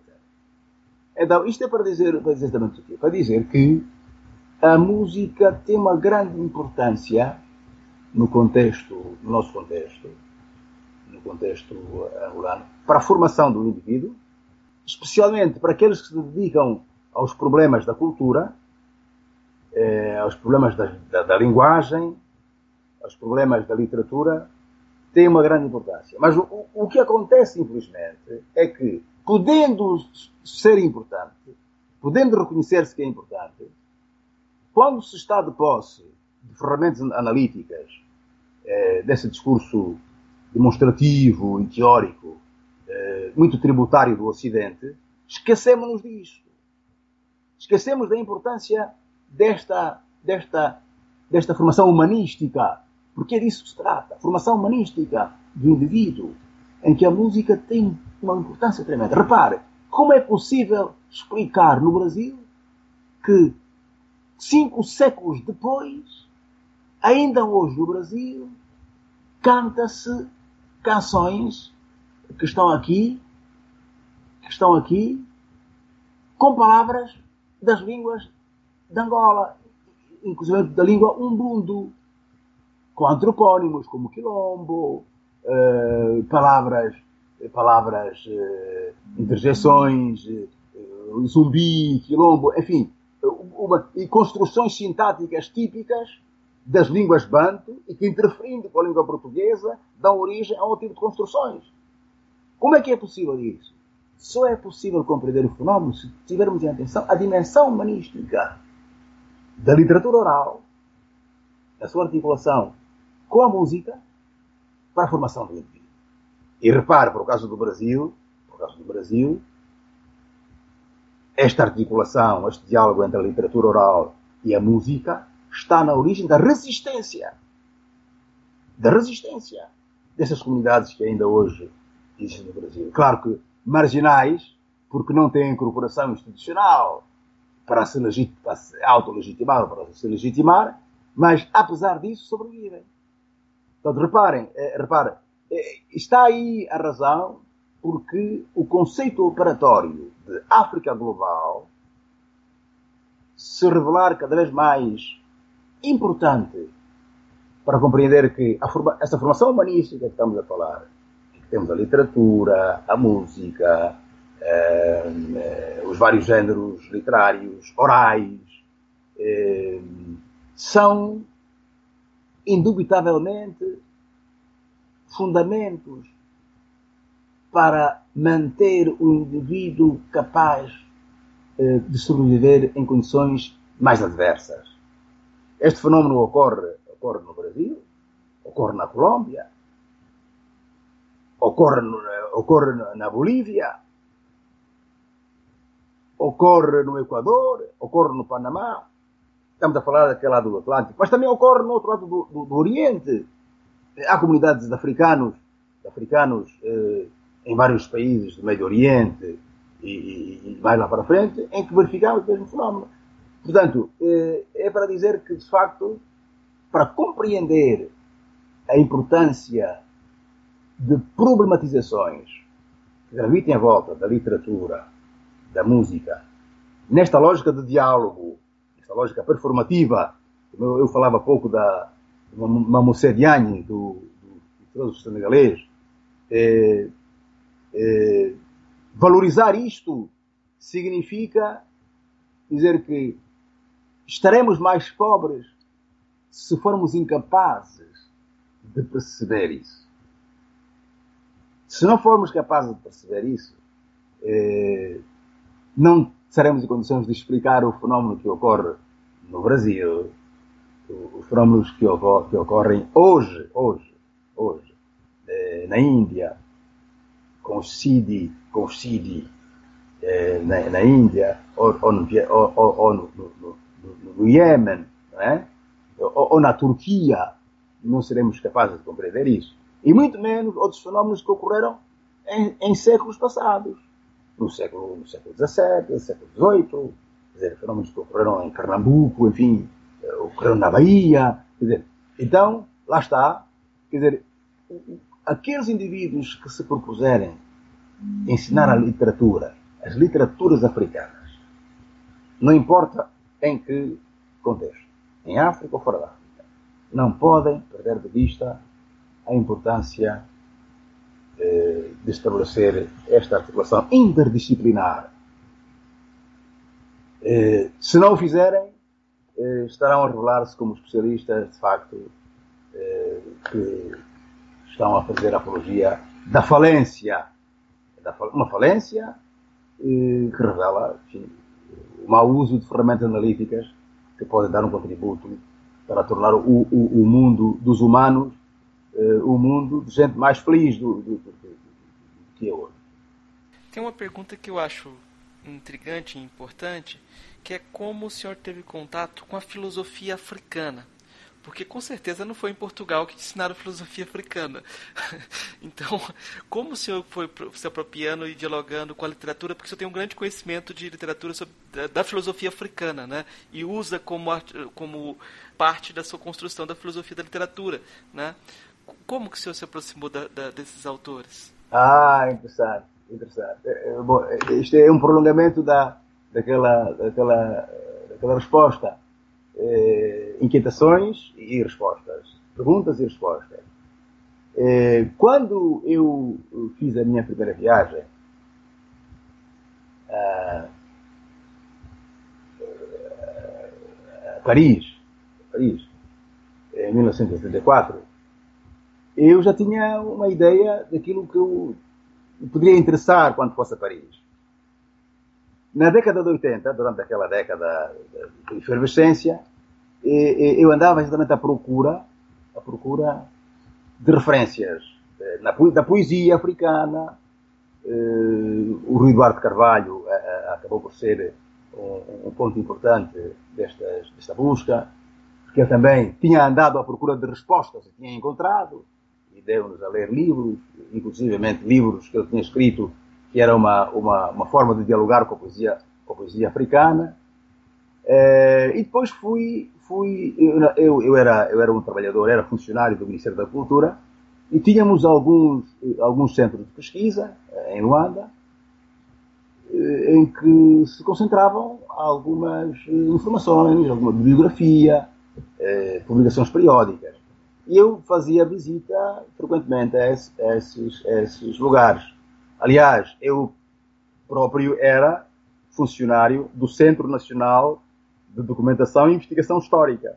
Eu trabalhava no centro, no, na biblioteca do Centro de, de, de, Investigação Histórica em Luanda e depois fiz parte do gabinete, do gabinete de investigação. Portanto, conhecia um pouco do, do acervo que havia nas bibliotecas, livros, publicações periódicas, eh, e sabia onde encontrar. Então, é nesta busca que eu fui encontrar uma revista que se publicava na época, que se chamava Recherche, Pédagogie et Culture. E, portanto, estamos na década de 80.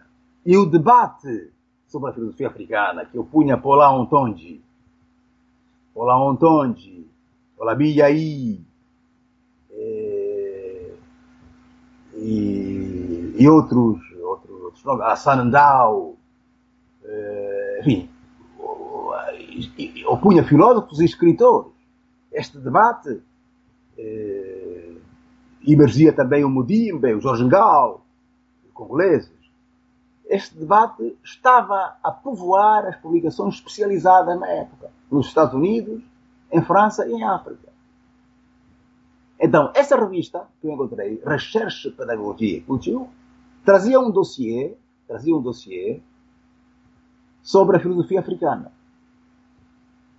É textos de Otonji, textos de Mudimbe, textos de Alassane Ndao, textos de Yaí, textos de. Sobretudo os, os francófonos. Eram os francófonos. E então, como não podia ter a revista, que era a única que estava no Centro de Investigação de Estudos de Folclore, na época, eu tirei cópias tenho, tenho essas cópias. Tenho, eu tenho uma, uma, um acervo de fotocópias da, que, era, que, era, que era um fervor à busca de informação. Tenho fotocópias eh, dessa época. E guardei as fotocópias dessa revista. Quando fui a Paris, a primeira coisa que fiz foi instalar-me exatamente no bairro, no Cartier Latin. Como sabe, é, é, é, é, um bairro caro, que é ao lado da Sorbonne, mas ao mesmo tempo está situado fui, fui alojado num hotel, alojei-me num hotel que estava a um minuto da livraria Presença Africana. E a Rua des Écoles, a Rua des Écoles, é a Rua das Livrarias de Referência, livrarias sobre questões africanas, era, uh, é a Presença Africana e a Armatan, era ali onde se podia encontrar tudo isso. Fim do terminado o colóquio, meti-me meti a entrar pelas livrarias. Então, fui exatamente adquirir os autores que eu já vinha lendo. Que eu já vinha lendo desses dos artigos que encontrava nas revistas, encontrava eh, no Centro de Investigação Histórica. Eh, e, portanto, e tive a sorte de, antes da, da visita a Paris, ter estado em Libreville e participei no, no evento sobre documentação histórica da zona Bantu, e, e, e encontrei, encontrei, por acaso estive, estive por perto, eh, no convívio de uma grande figura eh, da história da filosofia africana. Trata-se de Théophile Obenga. Théophile Obenga, que era na altura o diretor-geral do Centro Internacional de Civilizações Bantu. E, portanto, está a ver o meu ânimo de ir à procura de informação sobre tudo isso. E Paris, eh, saí de Paris com um, um bom acervo de publicações, eh, e destaco aqui o livro de Alassane Ndao. Alassane Ndao, um grande filósofo senegalês já falecido. Eh, La pensée africaine. Um livro fundamental. Que, lamentavelmente, no debate que eu punha Paulão Ontonji com outros filósofos, falava-se muito pouco do Alassane Ndao. Mas foi importante. E depois, um, um, outro, um, outro, um outro elemento de informação, aqui útil, é a leitura o, do livro, não diria, é do livro, não foi na altura o livro do Otones, mais tarde, é o livro do Sheikh Amidou Khan, Sheikh Amidou Khan, um romance, lá está a literatura, que era a história de Samba Diallo. Samba Diallo, a história da personagem Samba Diallo, enviado do Senegal para a França para estudar aquela ciência em que se conversa com o outro e se triunfa sem ter razão.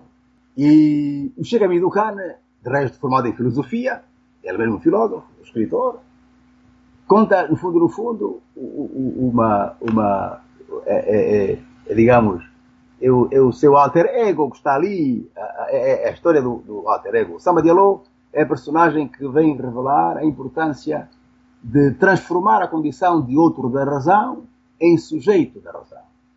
E esse romance foi fundamental também na minha, na minha vida. Depois complementei isso com, com, com leitura de, de, de, de, leitura de filósofos africanos e também de autores africanos. Um, de, um deles, também digno de referência, dois deles, é Chinua Achebe e Ngugi wa Thiong'o. Repare, antes de chegar aos ensaios deles, eu li os romances. Lá está os romances a fazerem a importância de porta de entrada para a problematização de questões que estão aqui a falar. Eu li dois romances de Chinua Achebe. Eh, The Arrow of God, A Flecha de Deus, e Things Fall Apart, que no Brasil se traduziu Tudo se despedaça tudo se despedaça. A tradução em Portugal é, é outra. O Gugbationgo, é, Petals of Blood, Pétalas de Sangue, um romance fundamental. E depois acesso à leitura dos seus textos ensaísticos. Tudo isto feito na década de 80. E, portanto, eh, vai daí, eh, digamos, a robustez que vou ganhando, mas repara, não encontro no meio académico angolano não se encontra discurso nenhum a legitimar ou a consagrar essa leitura. Está a ver? Não há. Isso acontecerá mais tarde. De modo que eh, assim chego, chego à, grande, à grande zona de debate eh, sobre a filosofia africana e, e devo dizer, destaco sobretudo a leitura de Mudim, do Mudimbe. O Mudimbe. O Mudimbe com os textos de vulgarização que ele privilegiava, publicava muito em revistas. Eu li esse artigo na Recherche Pedagogia e e li um outro artigo dele na revista Magazine Littéraire. Magazine Littéraire, em que se falava de filósofos africanos e ele tinha um artigo sobre, sobre Santo Agostinho. Santo Agostinho falava Santo Agostinho como um filósofo africano. Santo Agostinho como filósofo africano. É, de modo que, bom, e depois aí foram enfim, leituras de outros autores, como, como o Checanta Diop. É, leitura que eu faço um pouco antes, um pouco antes, mas faço leitura de Checanta Diop como historiador. É, o grande historiador do,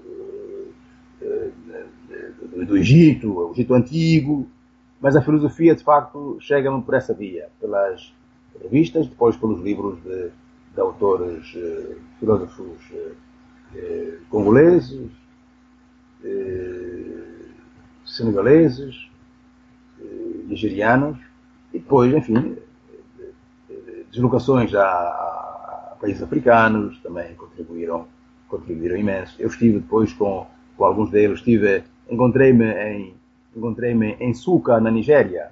Em 1990 estive na Nigéria, na Universidade de eh, numa homenagem ao Chino Achebe, e encontrei-me encontrei com o Chinueso, você se conhece?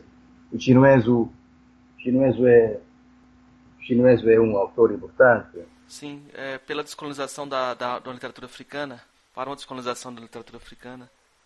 Isso, isso. É, sim, o, o, o, o Chinueso, ele, ele na, na altura deu um autógrafo, também um autógrafo que ele deu, não é? Deu um autógrafo. autógrafo foi, foi em 90, foi em 90. Foi em 90. Então, são, são para, para um jovem, para um jovem está a ver o que significa, não é? O que significa, o que significa isto. Este livro é um livro fundamental ainda hoje para o debate, para o debate sobre a filosofia da literatura. É, enfim, é, é, é, foi assim que fui chegando, fui chegando. Artigos sobre outros entre os anglófonos, um dos filósofos anglófonos que mais me marcou e comecei a ler nos anos 80, 90, eh, comecei por ler textos, artigos dele, é o Quasi Viredu. Quasi Viredu.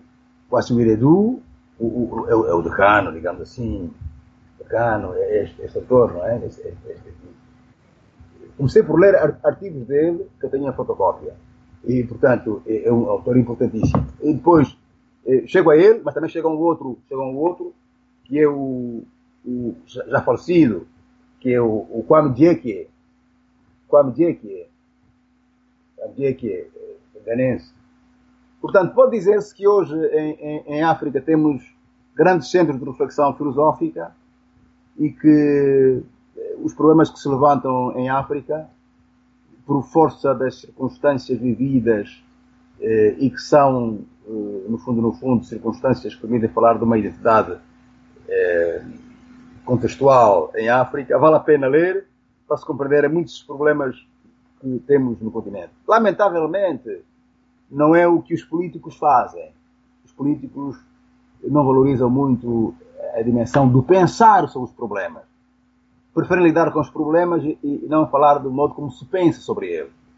Isto tem sido também responsável por muitos dos fracassos, dos insucessos das falências políticas públicas que vamos tendo Tem uma questão que eu acho que é, vem desse, desse, diálogo agora, é que o senhor me citou diversos autores é, anglófonos e francófonos.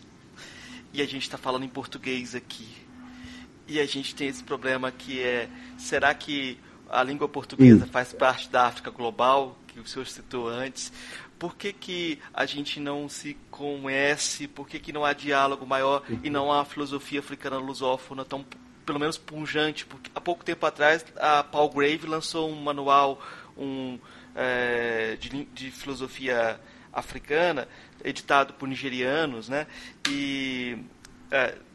ah, mas você ouviu o que, é que diz, que, é que diz a, a, a, a Anka Grace? Sim, Anka Grace. sim. O que, é que ela diz, não é? O que, que ela diz? E, exatamente para, para lhe dar razão que, que, que o mau conhecimento que os outros têm sobre nós, por vezes condiciona a nossa própria perspectiva. Repare, quando se lê o artigo da Anke Krass, Anke Krass, Anke Krass, eh, quando, se lê, quando se lê o que ela diz, o, o, o que ela diz é que os países de língua portuguesa são Moçambique. E destaca, destaca filósofos eh, da chamada corrente filosófica nacionalista, ideológica nacionalista, não é?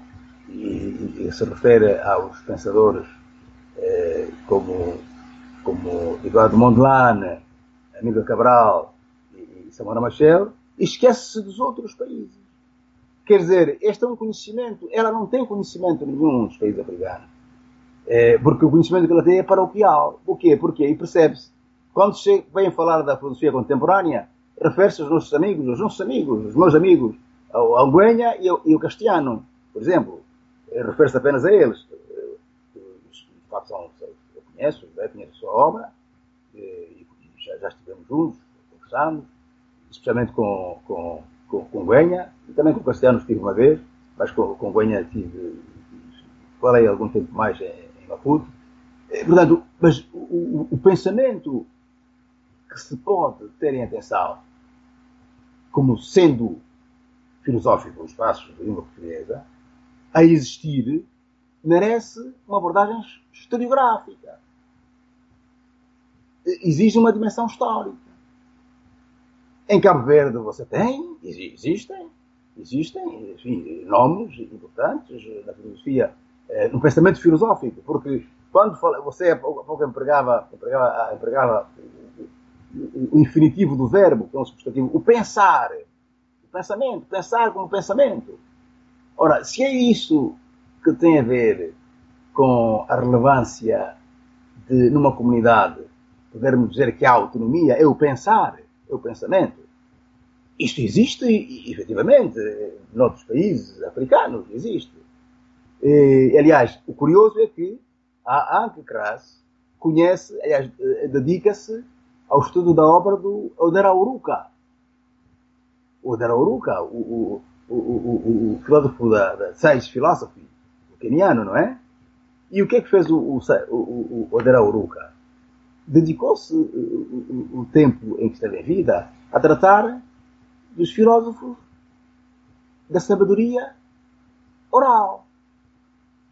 Ora, eles existem em noutros países, existem noutras comunidades, falam de Deus, falam da morte, explicam a razão da nossa existência, sem terem nunca ido, ido à universidade. E, e, e, e esta autora que fala da, da, da, dos autores eh, de língua portuguesa é especialista desta autora. Portanto, não se compreende que, quando se trata de falar de pensamento em línguas europeias, ignorar toda a produção, a produção de, de, de autores como Martinho de Andrade, uh, Agostinho Neto, uh, há textos de Jonas Savimbi, textos de Aldo Roberto, o Immanuel Wallenstein e o Aquino de Bragança publicaram cinco volumes de textos doutrinários políticos uh, dos anos 60, da luta anticolonial, que merecem atenção desse ponto de vista. E depois, quando chegamos à fase contemporânea, é evidente que doutorados em filosofia também tens em Angola. Também encontras em filosofia e diárias adjacentes ou correlatas permitem falar do pensar. Sobre São Tomé também você tem, tem em São Tomé, tem em Angola, tem em Cabo Verde, tem na Guiné. De modo que, quanto a mim, isto é o resultado daquilo que eu chamo eh, a consagração de balcanismo são, são expedientes que revelam a balcanização, a separação, os bloqueios eh, que resultam do uso das línguas. Portanto, o facto de usarmos uma língua como a língua portuguesa, eh, por vezes, fica-se com a impressão de que não inspira que se possa ir, a, ir até à exaustão. O mesmo não acontecendo com, com o espaço de língua francesa, o espaço de língua inglesa, onde encontramos eh, esse trabalho do Odera Oruka, em que o professor keniano notabiliza-se porque se dedicou a estudar os filósofos da tradição oral. Portanto, esse é um problema que tem a ver com os, os, os preconceitos dos balcanismos, da balcanização linguística. E, e, e, e, por isso há que, há que abandonar isto e fazer o esforço de colher maior informação. Há, quanto a mim, há, uma, há um pensamento filosófico no espaço de língua portuguesa. Há um pensamento.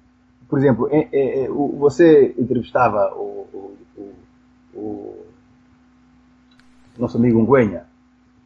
Unguenha. Unguenha, eu ouvi a entrevista que você fez, Unguenha referia-se à formação teológica. Já teve, é uma grande importância para a sua formação. A formação teológica em Angola existe há dezenas de anos. Uma boa parte do clérigo, uma boa parte dos, dos, dos bispos em Angola, são doutorados, doutorados em Roma, uns no Brasil, outros nos Estados Unidos, no Canadá, não só católicos, mas também bispos protestantes, muitos deles são doutorados e que têm tese de doutoramento e tese de filosofia. Por isso, eh, eh, podíamos aqui referir vários, muitos deles, com livros publicados. Eh, e, portanto, a pergunta é, é se o trabalho do teólogo pode ou não ser considerado como uma reflexão importante do ponto de vista da, da religião, e se pode ou não merecer a, a, a denominação de trabalho filosófico. Se a Ankel Krass responder a essa pergunta, Claro que não se justifica que ela diga que em Angola não haja, não haja pensamento filosófico. Há, há, há, em Angola, há, há, na Guiné, há em Cabo Verde, há em Moçambique. E, há. e o que seria importante era, era fazer o seguinte: combinar o pensamento filosófico da tradição oral e o pensamento filosófico contemporâneo, veiculado em, língua, em línguas europeias, nesse caso em língua é, eu fiquei, de certa forma, mais contrariado por ter escolhido uma estrangeira para falar dos países lusófonos, né? Escolher, não tem nenhum lusófono no, no, no ranking ali da, dos autores. Isso é muito complicado, né? É, mas um, eu acho que tem um, um, tema que eu não, não toquei nessa entrevista, que vai ser o último que eu vou, a última pergunta da parte principal da entrevista que eu preciso perguntar, que é sobre a angolanidade, a construção desse conceito ligado à própria nação como o senhor trabalha esse conceito? Porque eu acho que é um. É um dizem que filósofos criam conceitos. Esse conceito é, está, é, é, é, é está no seu trabalho.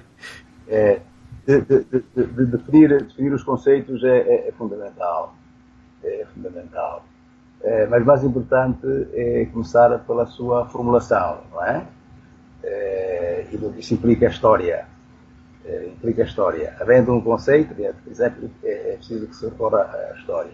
Mas há ainda aqui um pequeno detalhe que eu gostaria de, de, de retomar na sua fala, na, na, parte que termina aquela questão de Abra Nova, falou da, daquele livro da Paul Gray, e, e, e a Angel Trace era a única, é uma estrangeira que fala dos, dos países africanos.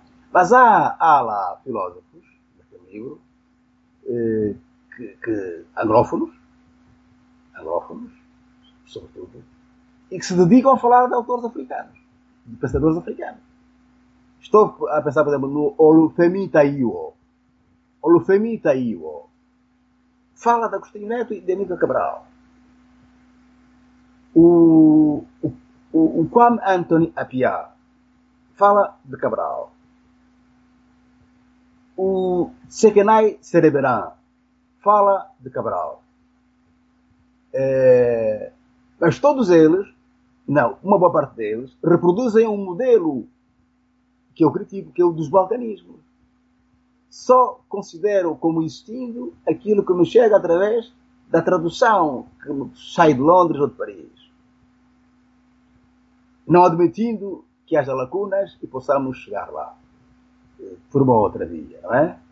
E por isso, o, sobretudo, sublinho o trabalho do Olofumi Itaiwo, muito interessante, porque preocupa-se, de facto. E também o Dismas Mazolo, o caniano, também, o Dismas Mazolo vai mais longe, reconhece a inexistência de informação sobre essa matéria. Portanto, desse, desse ponto de vista, eh, entre os africanos vai havendo cada vez, mais, cada vez maior sensibilidade para, para que se reconheça a necessidade de transpor as barreiras linguísticas para que isso não seja de facto um problema. Uh, voltando à nossa, ao nosso ponto, angolanidade. Definir conceitos é fundamental. Uh, mas é importante ter em conta a sua história. Este conceito é um conceito uh, que, que emerge em Angola, uh, num período importante eh, da história da luta anticolonial. Eh, estamos exatamente na década de 60, quando se formula o conceito. Eu digo isso num, texto, num capítulo do livro meu que se chama de Caritangue, e dediquei exatamente o, o, o capítulo a isso, a angulanidade, um conceito ou um pressuposto. E trato o conceito para contrapô-lo a um outro conceito que alguns, alguns teóricos angolanos utilizam, que é o conceito de criolidade. É, e que vai tendo, vai, esse, esse conceito de criolidade vai tendo alguma simpatia em alguns meios académicos em Portugal, filiando àquilo que é, é, são as teses lusotropicalistas de Gilberto Freire. Bom, mas interessa a, a angolanidade. A angolanidade é um conceito que, partindo do nome Angola, é elaborado exatamente para traduzir a autonomia, a existência do sujeito, a existência da agentividade eh, desse sujeito que se pretende transformar eh, aos olhos de alguns indivíduos que se interessam por isso, que não os africanos, angolanos como tal, mas os outros, eh, transformando, transformando a perspectiva dominante, que é a de os angolanos serem o outro da razão, porque eles são, são objeto, não são sujeito. Então, isso é elaborado eh, na década de 60 por alguns intelectuais angolanos e até com a intervenção de um português. É, Alfredo Margarido, Costa Andrade e Mário Pinto de Andrade.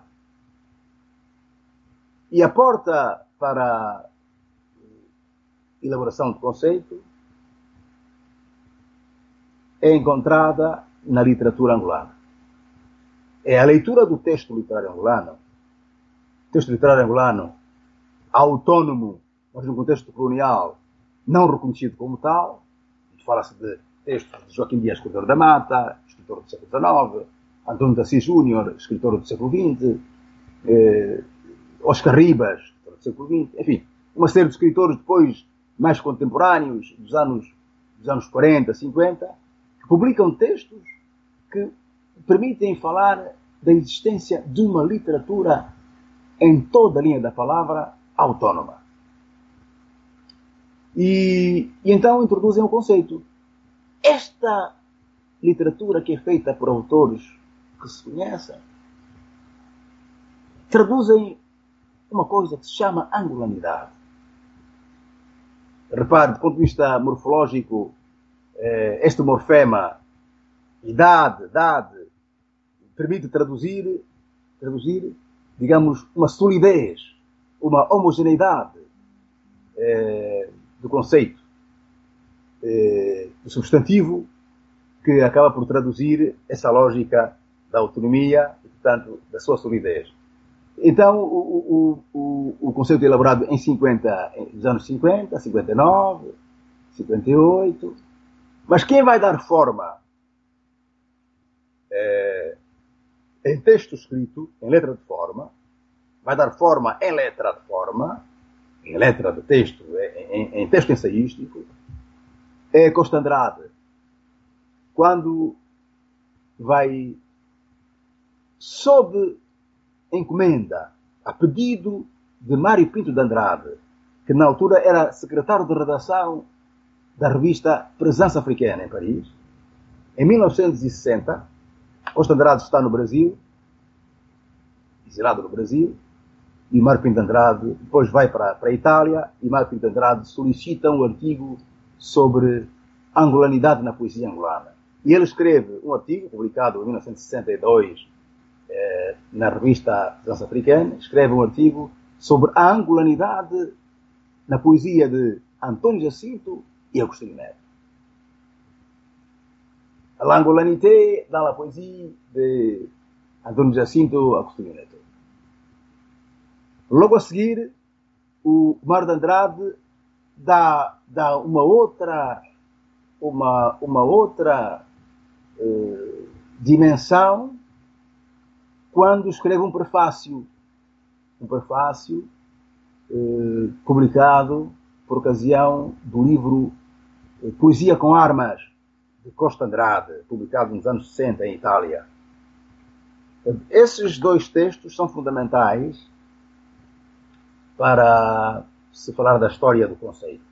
Mas é evidente que o, o problema que o conceito levanta não surge nos anos 60. A realidade que o, o conceito uh, tra, uh, traduz não, não se elabora nessa altura. É uma realidade que precede o momento de, de consideração do conceito. E no meu livro eu falo exatamente disso. É preciso recuar ao século XIX para compreender que o pensamento sobre a autonomia, sobre a condição de ser, sujeito, de, de, de, assumir os seus próprios destinos, começa no século XIX com os chamados jornalistas eh, da geração de 90, em que se destacam José de Fontes Pereira, eh, o decano dos jornalistas angolanos, o Dias Cordeiro da Mata, João de Pinho, que eh, mantém uma, uma presença regular nas revistas e nos jornais, sobretudo nos jornais, não havia revista, havia jornais na, na época, no, na segunda metade do século XIX. E quando chega ao fim do século, do século, do século XIX, esses autores começam a pensar a sua condição como podendo definir-se em contraposição aos portugueses. E como, como, como começam a traduzir o sentimento da discriminação, que já na época é, ocorria, eles começam a considerar-se como os filhos do país. Os filhos do país. Os angolenses são os angolenses. É assim que eles se denominam a si próprios, filhos do país e angolenses. Este discurso de autodenominação, eh, filhos do país, angolenses, eh, sofre uma mutação no princípio do século XX, em que Portugal eh, está a ser confrontado com os problemas que decorrem do ultimato inglês, é assim, da pressão da Inglaterra, para a história da, da, da, condição de escravizados que havia ainda em Angola no século, no princípio do século, do século XX, e começa a haver uma grande propensão para considerar que Angola deveria alcançar a independência como alcançou o Brasil em 1822. E Angola devia ser colonizada pelos ingleses, não pelos portugueses.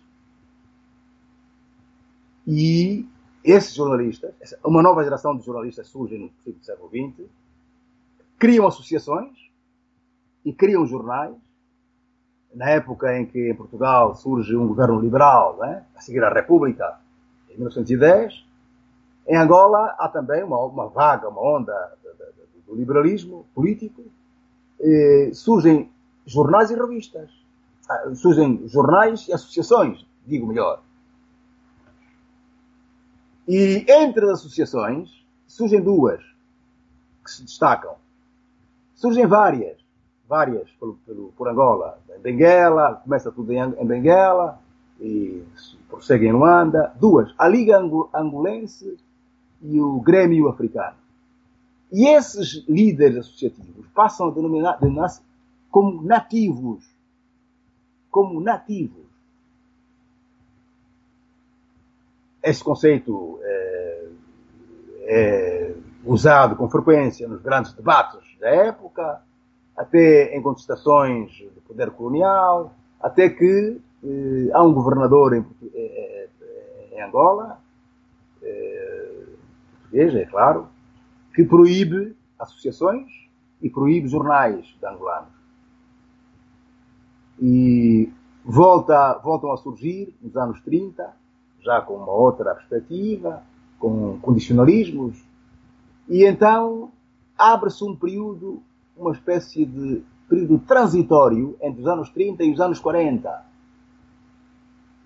30, 40. É quando se começa a desenvolver um novo associativismo em que surge a geração desses jovens poetas, como António Jacinto, Agostinho Neto, Martim de Andrade, Direta Cruz, que vêm depois eh, transformar o discurso nativista em discurso nacionalista.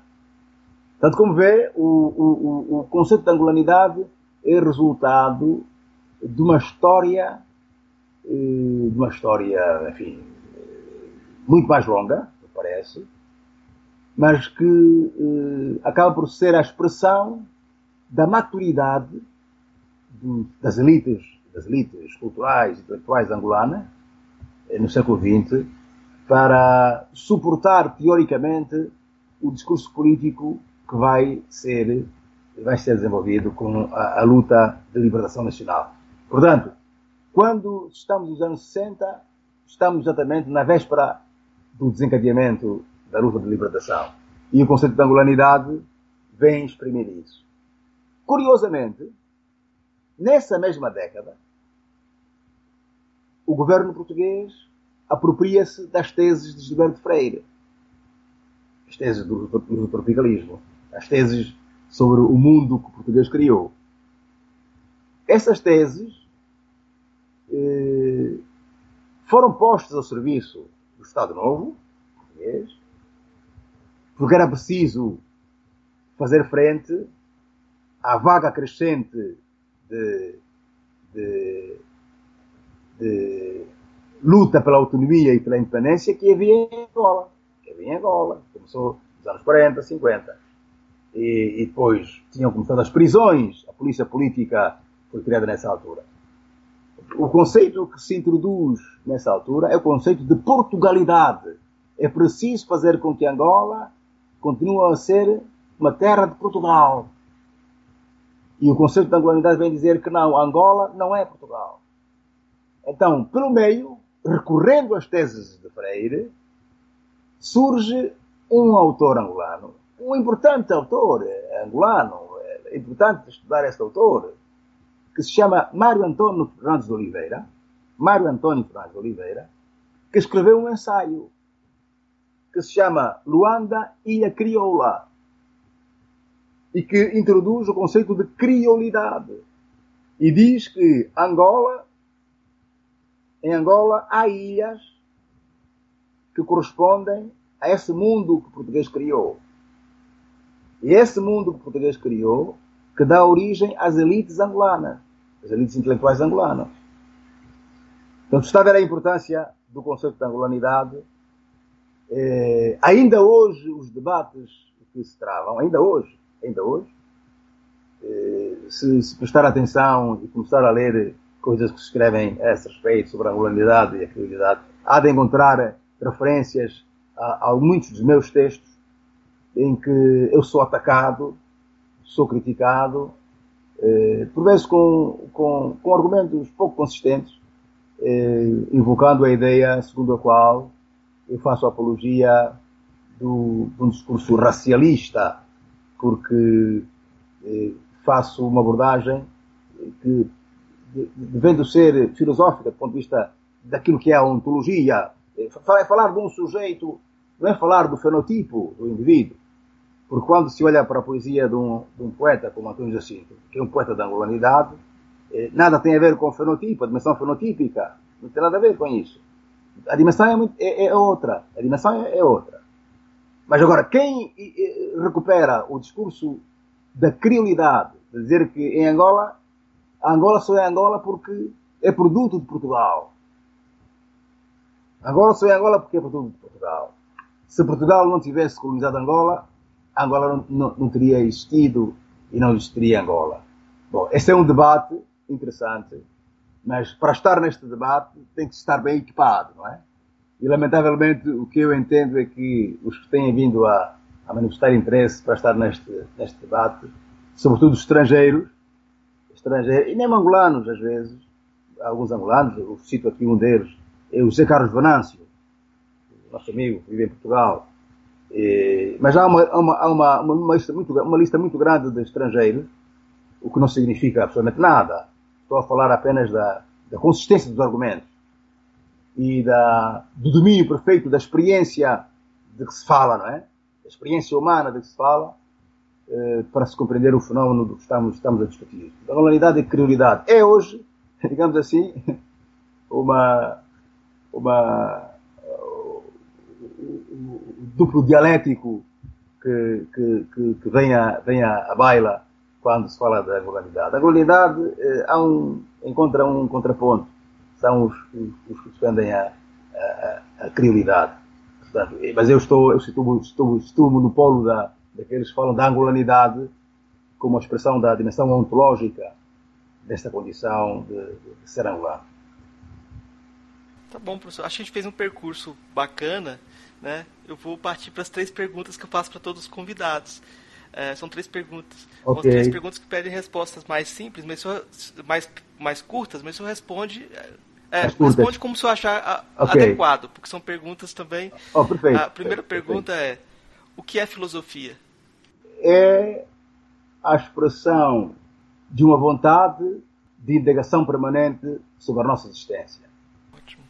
É, daqueles filósofos ou filósofos que o senhor conheceu pessoalmente, qual o que mais lhe impressionou? Conheci somente poucos com, com os quais tivesse estado.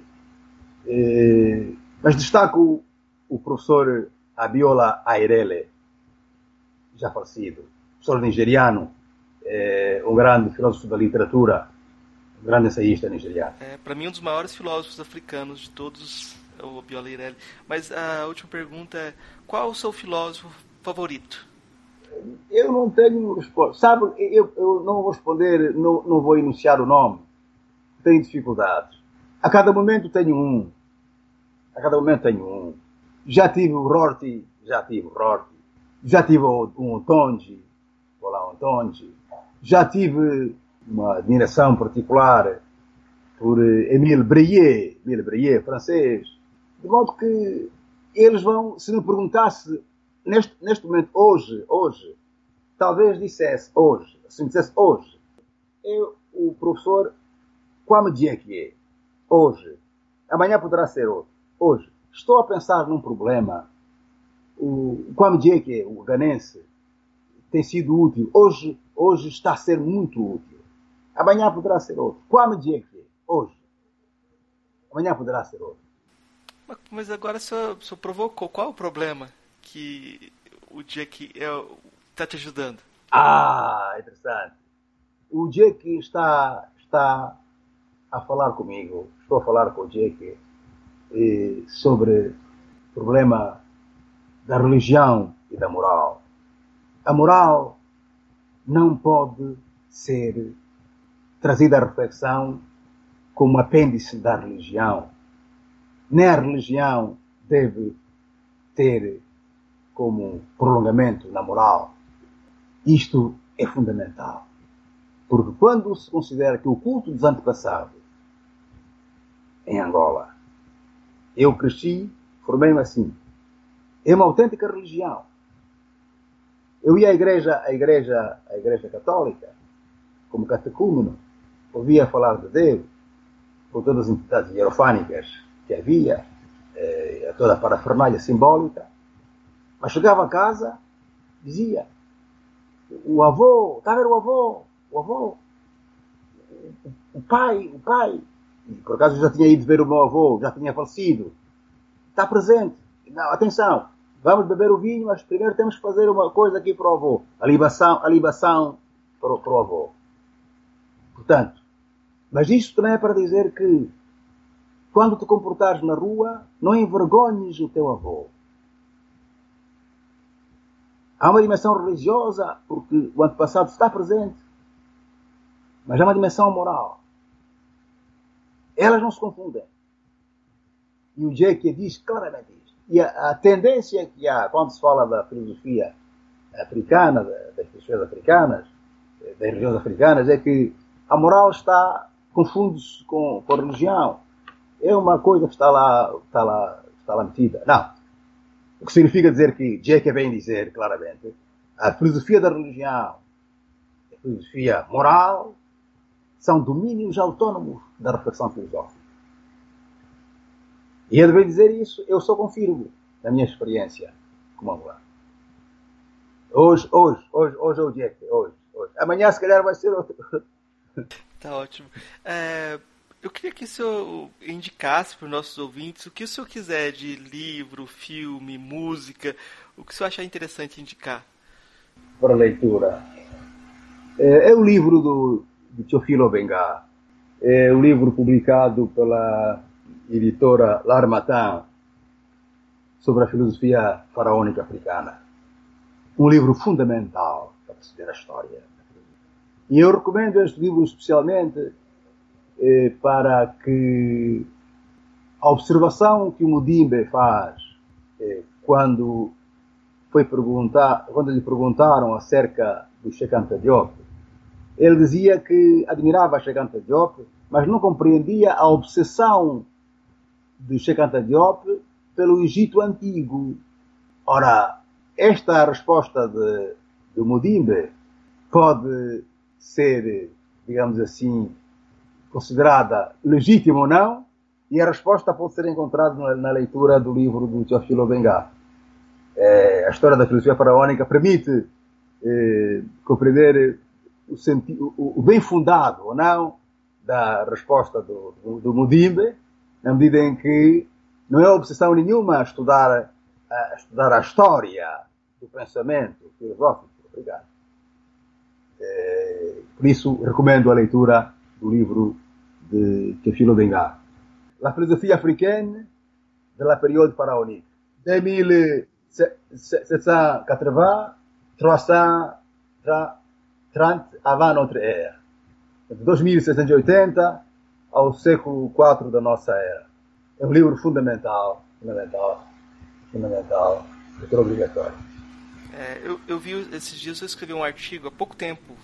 Ah, eu escrevi um artigo sobre o curso que você estava dando sobre lógica e argumentação e é, chama atenção como o senhor vai buscar o Ptarrotep ah, e outros autores para mostrar. Sim, ah, você viu o texto, sim, sim. Ptarrotep, ah, Kagemi, ah. é verdade, sim, é verdade. É verdade. Para mostrar o começo da lógica argumentativa dentro dos textos do Egito Antigo. Esse resgate é importante porque é história, né? A gente não, Exatamente. Não, Exatamente. Não, tem, não, não, tinha acesso, a gente não tinha acesso aos textos antes. É, e agora tem acesso aos textos. Então a questão é ler, né? Uh, e eu acho que nesse sentido no Brasil tem um livro chamado Escritos para a Eternidade do Emanuel Araújo que ele traduziu os, os hieróglifos diretamente. Ah é, Escritos para, do, para a Eternidade. É, como, é, como, como, como, chama? como chama? O, o, livro chama Escritos para a Eternidade. O autor é Emanuel Araújo. O Emanuel Araújo morreu quando estava fazendo uma, um um estudo introdutório sobre o pensamento egípcio, é, que seria uma espécie de, de, estudo sobre a filosofia egípcia, mas a gente não tem esse trabalho dele. E eu, oh. eu vou indicar também para o ouvinte uh, seguir o professor Cadimbo dentro dos textos que ele está fazendo no Jornal de Angola. Todo domingo a gente está esperando esses textos e está tá tendo. Tá, tem um livrinho de filosofia africana que está surgindo ali. Ah, ok, ok, ok. Que... É verdade. Não, não, sim, sim, sim. Não, eu tenho um livro que já está escrito, Filosofemas Africanos. Ah, que legal. Que legal. E deixa eu ver o que, que mais de indicação que eu quero fazer hoje. Ah, eu vou indicar também para o nosso ouvinte a música. Eu quero indicar um CD do Martinho da Vila chamado Lusofonia né? Ok, ok. Que eu okay. acho que ele fez uma tentativa de ele conheceu os lugares e criou músicas sim, sim, dialogando sim, com todos os lugares. E o Martinho da Vida é o, o, embaixador da CPLP, né? Então, sem é, dúvida. Então a gente precisa consagrar o nosso embaixador. É verdade. É, é verdade. É verdade. E doutor é honores em todas as causas que a gente falou aqui. O... É verdade, é verdade. Martinho da Vila, não há dúvida. Então, professor, eu queria deixar espaço aberto para o senhor dar o seu recado final, o que o senhor quiser falar para os nossos ouvintes, para fechar a nossa conversa. Gostaria, antes de mais, a última palavra será enunciada dentro de, dentro de, de segundos, agradecer ao Marcos por essa oportunidade de, de conversar, porque a conversa traduz bem aquilo que aquilo que o pensar deve causar. Quer dizer, quando se pensa, conversamos. Só conversa quando se pensa. E, portanto, eh, é essa a, lição que tiro deste exercício que fizemos aqui e acho absolutamente fundamental. Eh, sem isso, o mundo será muito mau lugar para viver E só se conversa quando se pensa, e portanto a filosofia, afinal, é muito importante, porque permite que possamos conversar. Em vez de liquidar o outro, toleramos o outro e, e emitimos o nosso ponto de vista sem que isso se traduza na sua liquidação, na liquidação do outro. Gostaria imenso que esse tipo de exercício se reproduzisse noutro tipo de atividade. Dizer, uma preocupação permanente em conhecer o outro, chamá-lo à conversa, eh, fazer com que as barreiras eh, imaginárias sejam transpostas e que, mesmo quando as barreiras são invisíveis, tornemos-as, tornemos, tornemos as barreiras visíveis para que possamos transpô-las mais rapidamente. E termino para desejar boa sorte a este espaço que certamente tem muitos seguidores e oxalá que possa dar origem eh, a outros que reproduzam o modelo de conversa noutras partes do, do nosso mundo, da nossa África global. Obrigado. Obrigado, professor. Eu, eu, explorei bastante o senhor hoje, e se, se fosse o caso. Não, foi ótimo, foi ótimo, foi ótimo, foi ótimo. Foi ótimo. Foi ótimo. Uh, Lazinho com você.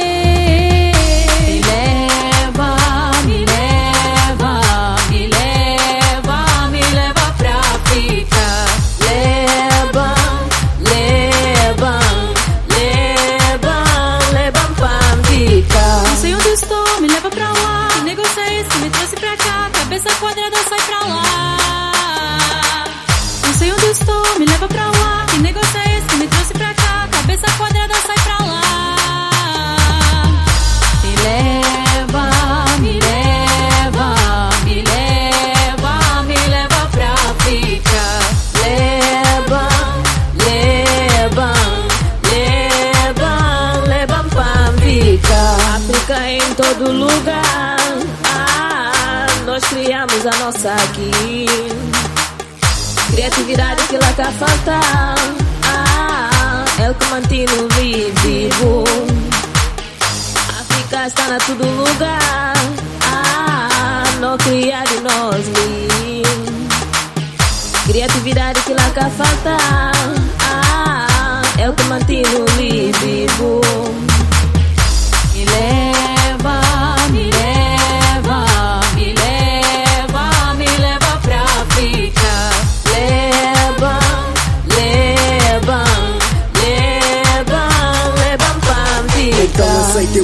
Desafio, fazer você dançar nesse som. Agora a África está aqui no ritmo dessa pulsação. Brasil, estamos com você. Essa volta fala, tim, Me leva, me leva, me leva, me leva pra África, me leva pra África, me leva